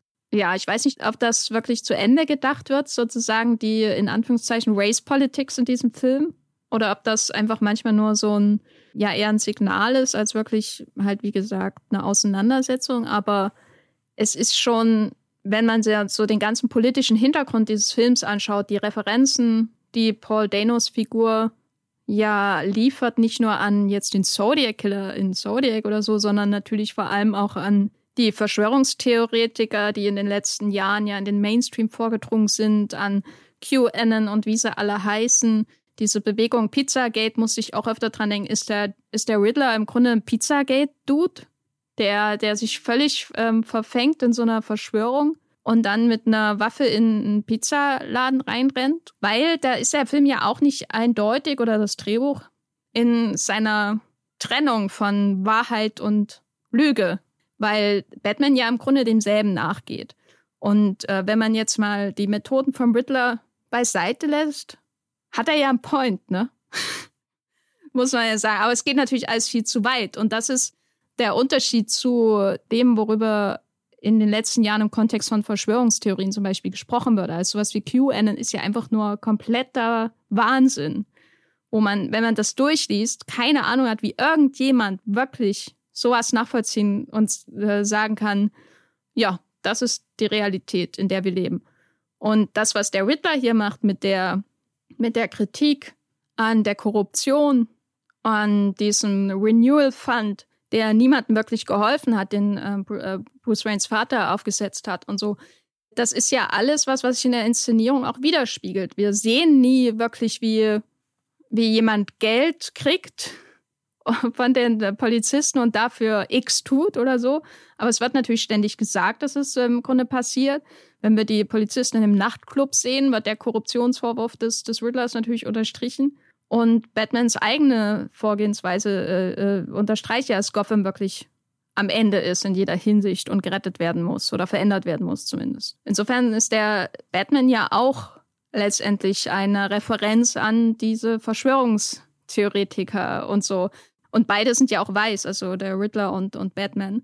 Und äh, fügen sich diese Personas künstlich auf, um, um dagegen vorzugehen, wie so jemand, der einen Avatar runterlädt und dann bei Reddit sich anmeldet. So in der Art. Und dann ist er eben, wobei die Avatar bei Reddit nicht so relevant sind. Eine der wenigen Online-Plattformen, wo Avatare fast irrelevant sind eigentlich. Aber dann sieht man ja auch noch den Riddler mit seiner Plattform, auf der er seine 500 Follower hat. Und die Videos, die er hochlädt, was ja so eine Mix ist aus YouTube und sowas wie 4chan oder 8chan und so. Also äh, das ist ja alles recht offensichtlich, worauf das alles anspielt. Aber gleichzeitig auch sehr zwiespältig, weil es eben dann doch nicht so absurd ist was den Graben zwischen Realität und Vorstellung vom Riddler und seiner Gefolgschaft angeht, weil die Korruption ja wirklich existiert. Dann eskaliert es eben nur so. Und das fand ich ja, war beim zweiten Mal schon dann einer der ähm, faszinierenden Aspekte dieses Films, weil er mich da schon sehr stark an die Dark Knight-Trilogie erinnert hat, an ähm, The Dark, äh, Dark Knight äh, und seinen Umgang mit der Überwachungstechnologie, der auch sehr unausgegoren war und wo man aber auch in diese Position gerückt wird mit Batman, der, der die nutzt. Man profitiert jetzt davon, dass es genutzt wird. Es ist ja so, als würde man einen Film schauen über jemanden im Heimatschutzministerium oder in der NSA und der ist der Held. Die Leute in der NSA sind normalerweise nicht die Helden von Filmen. Das sind die, die Bösewichte, vor allem in den 90er Jahr Paranoia-Thriller, die es gab. An The Dark Knight Rises hat es mich auch erinnert, weil da ja dieser unausgegorene Occupy Wall Street Kram eingearbeitet wurde. Ich bin noch nicht sicher, ob The Batman das jetzt alles schlauer macht, aber es ist sowas, was ihn auf jeden Fall für mich unterscheidet von allem, was Zack Snyder jemals getan hat in seiner Karriere und was ich auf jeden Fall bei The Batman auch glaubhafter und tiefgründiger und ambivalenter inszeniert sehe, als zum Beispiel der Insel-Subtext von, von Joker. Das ist ja auch das Lustige, ne? Der Joker ist der, der Heldin Joker sozusagen und sein Vorbild ist der Taxi-Driver. Aber der, der halt wirklich einfach mal eine Riesenwelle Wasser zur Reinigung in die Stadt bringen will, wie das der Taxi-Driver in dem Scorsese-Film natürlich auch äh, fantasiert. Das macht natürlich der Riddler ne, in The Batman. So, also das sind auch diverse Parallelen, aber ich glaube, bei The Batman ist es auf jeden Fall vielschichtiger. Aber eine finale Antwort, ob das wirklich in irgendeiner Form ein kohär kohärenter Gedanke oder eine kohärente Parallele zur Realität ist, kann ich auch noch nicht sagen. Aber das hat den Film ein zweites Mal auf jeden Fall stärker gemacht, dass er irgendwie zumindest die Superhelden auch irgendwie wieder relevant macht für unsere Gegenwart. Ja, das wollte ich loswerden. Weil darüber habe ich gestern sehr lange nachgedacht, abgesehen halt von der Tatsache, wie viele Katzen in das Motorrad von Catwoman reinpassen.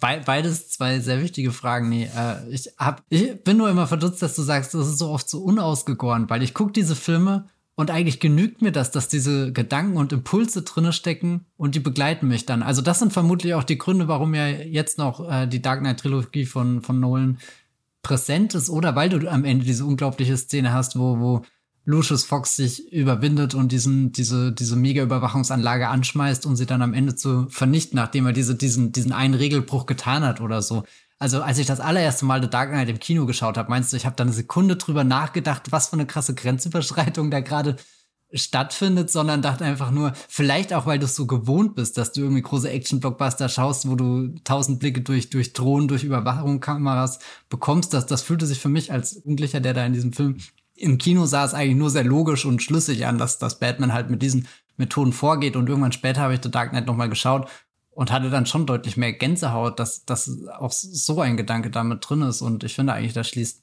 Matt Reeves sehr schön an, dass er, dass er, ja, weiß nicht, dem, dem Batman da sehr viele graue Räume zur Verfügung stellt oder so, so, so Gray Areas, wo man eigentlich nicht weiß, auf welcher Seite er sich gerade bewegt. Also ich glaube, mit unausgegoren meine ich, dass, dass es so wirkt, als hätte man sich halt dieses eine Element aus der Realität geglaubt und dann packt man es in seinen Film. Während zum Beispiel, was für mich ein nicht unausgegorener Blockbuster ist, der sich mit der Realität befasst, ist sowas wie Krieg der Welten von Steven Spielberg. Ah, okay. Wo ja, ich das ja, Gefühl ja. habe, alles, was in diesem Film geschieht, ist auch eine Reflexion der letzten fünf Jahre Amerika. Auch wenn es da natürlich nicht so kritisch ist. Denn in, in äh, Krieg der Welten geht es ja nicht unbedingt um die Invasion von Afghanistan oder dem Irak oder so, aber es geht halt um das, was ähm, 9-11 erreicht hat in der populären Imagination dieses Landes. Und das ist was, was von Anfang bis Ende, alle Szenen in diesem Film sind irgendwie relevant dafür. Und das ist was, was mir bei den Dark Knight-Filmen halt vollkommen fehlt. Da habe ich immer das Gefühl, ja, da hat er mal was aus den Headlines so rausgerippt, ne? Und das packt er jetzt an seinen Film.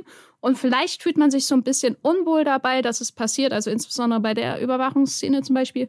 Aber größere Konsequenz für irgendwas hat es jetzt auch nicht wirklich. Okay, ja. Und bei Batman bin ich noch nicht, also The Batman bin ich noch nicht ganz sicher, ob, ob das den Film in größerem Maße irgendwie durchzieht, ästhetisch gesehen auch. Oder ob das auch nur so eine Idee ist, die dann halt eingepackt wird. Aber was mein Eindruck ist, ist, dass es zumindest viel mehr Raum in diesem Film einnimmt als die entsprechenden Segmente jetzt in The Dark Knight oder in The Dark Knight Rises.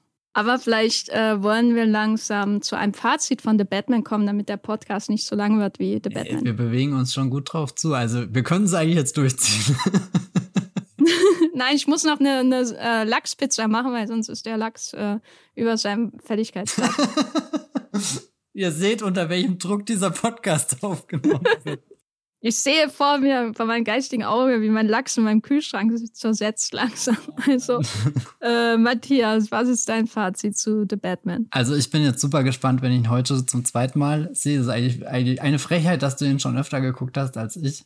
Aber ich ähm, will A herausfinden, fangen mir Längen auf, nimmt mich das Ganze nochmal so in den Bann wie das erste Mal, jetzt wo ich schon weiß, auf was das Ganze hinausläuft und was so die großen Punkte sind, die gestreift werden. Aber generell habe ich das Gefühl, dass das einer der Filme ist, die ich in letzter Zeit gesehen habe, in dem ich so tief versinken konnte, eben weil mich alles daran fasziniert, wie er in Szene gesetzt ist, wie er dieses Gotham zum Leben erweckt. Und ich würde auch noch 100 weitere Sequels schauen, wo, keine Ahnung, Catwoman und Batman, Zoe Kravitz und Robert Pattinson, weiß nicht, zusammen auf irgendwelchen Gerüsten stehen, irgendwelchen nie vollendeten Wolkenkratzern, die da in die Höhe ragen und vor einer glühenden Videoleinwand stehen. Das ist schon ein, ein, ein sehr, sehr, sehr toller Moment. Und ich bin dankbar für jedes Fotoshooting, was die beiden haben. Also das muss man, glaube ich, an dieser Stelle auch erwähnen, dass die Perks von The Batman nicht nur das Erlebnis im Kino sind, sondern jetzt auch überhaupt diese ganze Reise zu beobachten, wie dieser Film entstanden ist und was alles draußen rum passiert ist. Ich glaube, da gibt es auch wenige Projekte, die mich in den letzten zwei Jahren so äh, mitgenommen haben. Ja, ich äh, hatte beim ersten Mal schauen schon vor allem über die Probleme nachgedacht, die ich mit diesem Film habe. Und äh, dann war ich unsicher nach dem Ende, ob ich diesen Film so spannend finden werde, wenn ich den Ausgang dieser ganzen Krimi-Plot-Elemente kenne. Das äh, lässt ja manch äh, Film, äh, vor allem Twist-orientierte Filme, dann hinterher zusammenfallen in sich. Und das ist bei The Batman aber nicht mein Eindruck gewesen. Beim zweiten Mal schauen habe ich, glaube ich, eher noch wertschätzen können, was er anders macht als andere Superheldenfilme. Es ist immer ein problematischer Punkt. Ne? Kann man einen Film aufwerten, nur weil er nicht so schlecht ist wie die anderen? Das ist so was Wiederkehrendes, wenn man über den modernen Superheldenfilm, aber auch den Blockbuster an sich spricht. Ich würde sagen, dieser Film hat offensichtliche Schwächen, aber es ist ein Film, der trotzdem immer wieder, wenn er sich einfach mal befreit, wenn er im Moment lebt, so Momente hat, wo er mich einfach mit an die Hand genommen hat und äh, mich hat schweben lassen in dieser Welt. So, und einer meiner liebsten Momente, weil wir ihn noch nicht erwähnt haben, glaube ich, äh, in diesem ganzen Film, ist am Ende diese gemeinsame Motorradfahrt zwischen Batman und äh, Catwoman. Das ist für mich so immer der Moment, wo, wo alles, was ich vorher innerlich so an diesem Film kritisiert habe, völlig egal wird.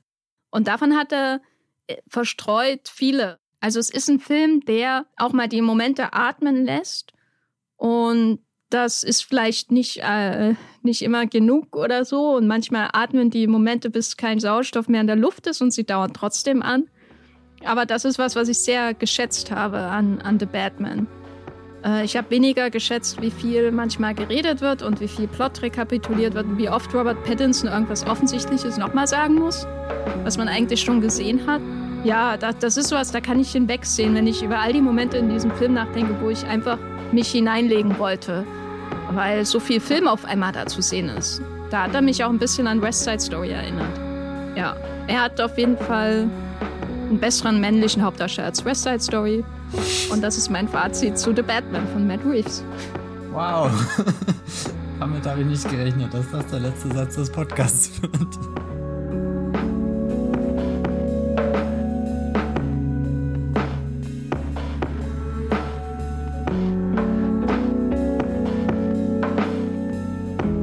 Damit das nicht der letzte Satz des Podcasts wird, Matthias, wo bist du im Internet zu finden, wenn du Rätselspiele bastelst und äh, Masken schneiderst? Oh Gott, ich spiele nicht mal Wordle, also. Aber ihr könnt mir trotzdem auf Twitter folgen. Da bin ich als Feeblebrox unterwegs mit 3e. Ich bin auch auf meinem Blog, äh, habe ich über den Film Der Batman geschrieben. Das Filmfeuilleton der Batman? Der, der Batman. Tödliches Verbrechen. Nein, der Batman in den Hinterhöfen der Macht.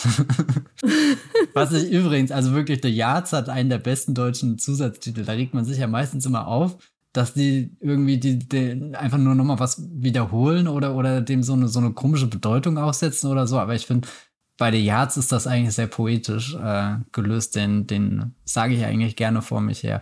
Nee, ansonsten könnt ihr noch gucken, was ich auf Mulplot dieser Tage so schreibe. Es ist vielleicht auch etwas zu The Batman. Ja, Jenny, ich nehme an, du bist auch auf Moviepilot. Ja, genau, da bin ich auch und äh, habe da zum Beispiel darüber geschrieben, dass die Oscars wieder einen Bach runtergehen. Kann man eigentlich jedes Jahr aufs Neue schreiben. Und äh, bei Twitter bin ich auch als Gafferlein oder sucht einfach nach Jenny Jecke und unter diesem Namen findet ihr mich auch bei Letterboxd. Damit wir nicht noch mehr Lebenszeit klauen von euch, verabschiede ich mich schon mal. Danke euch fürs Zuhören und bis zum nächsten Mal. Tschüss. Ciao.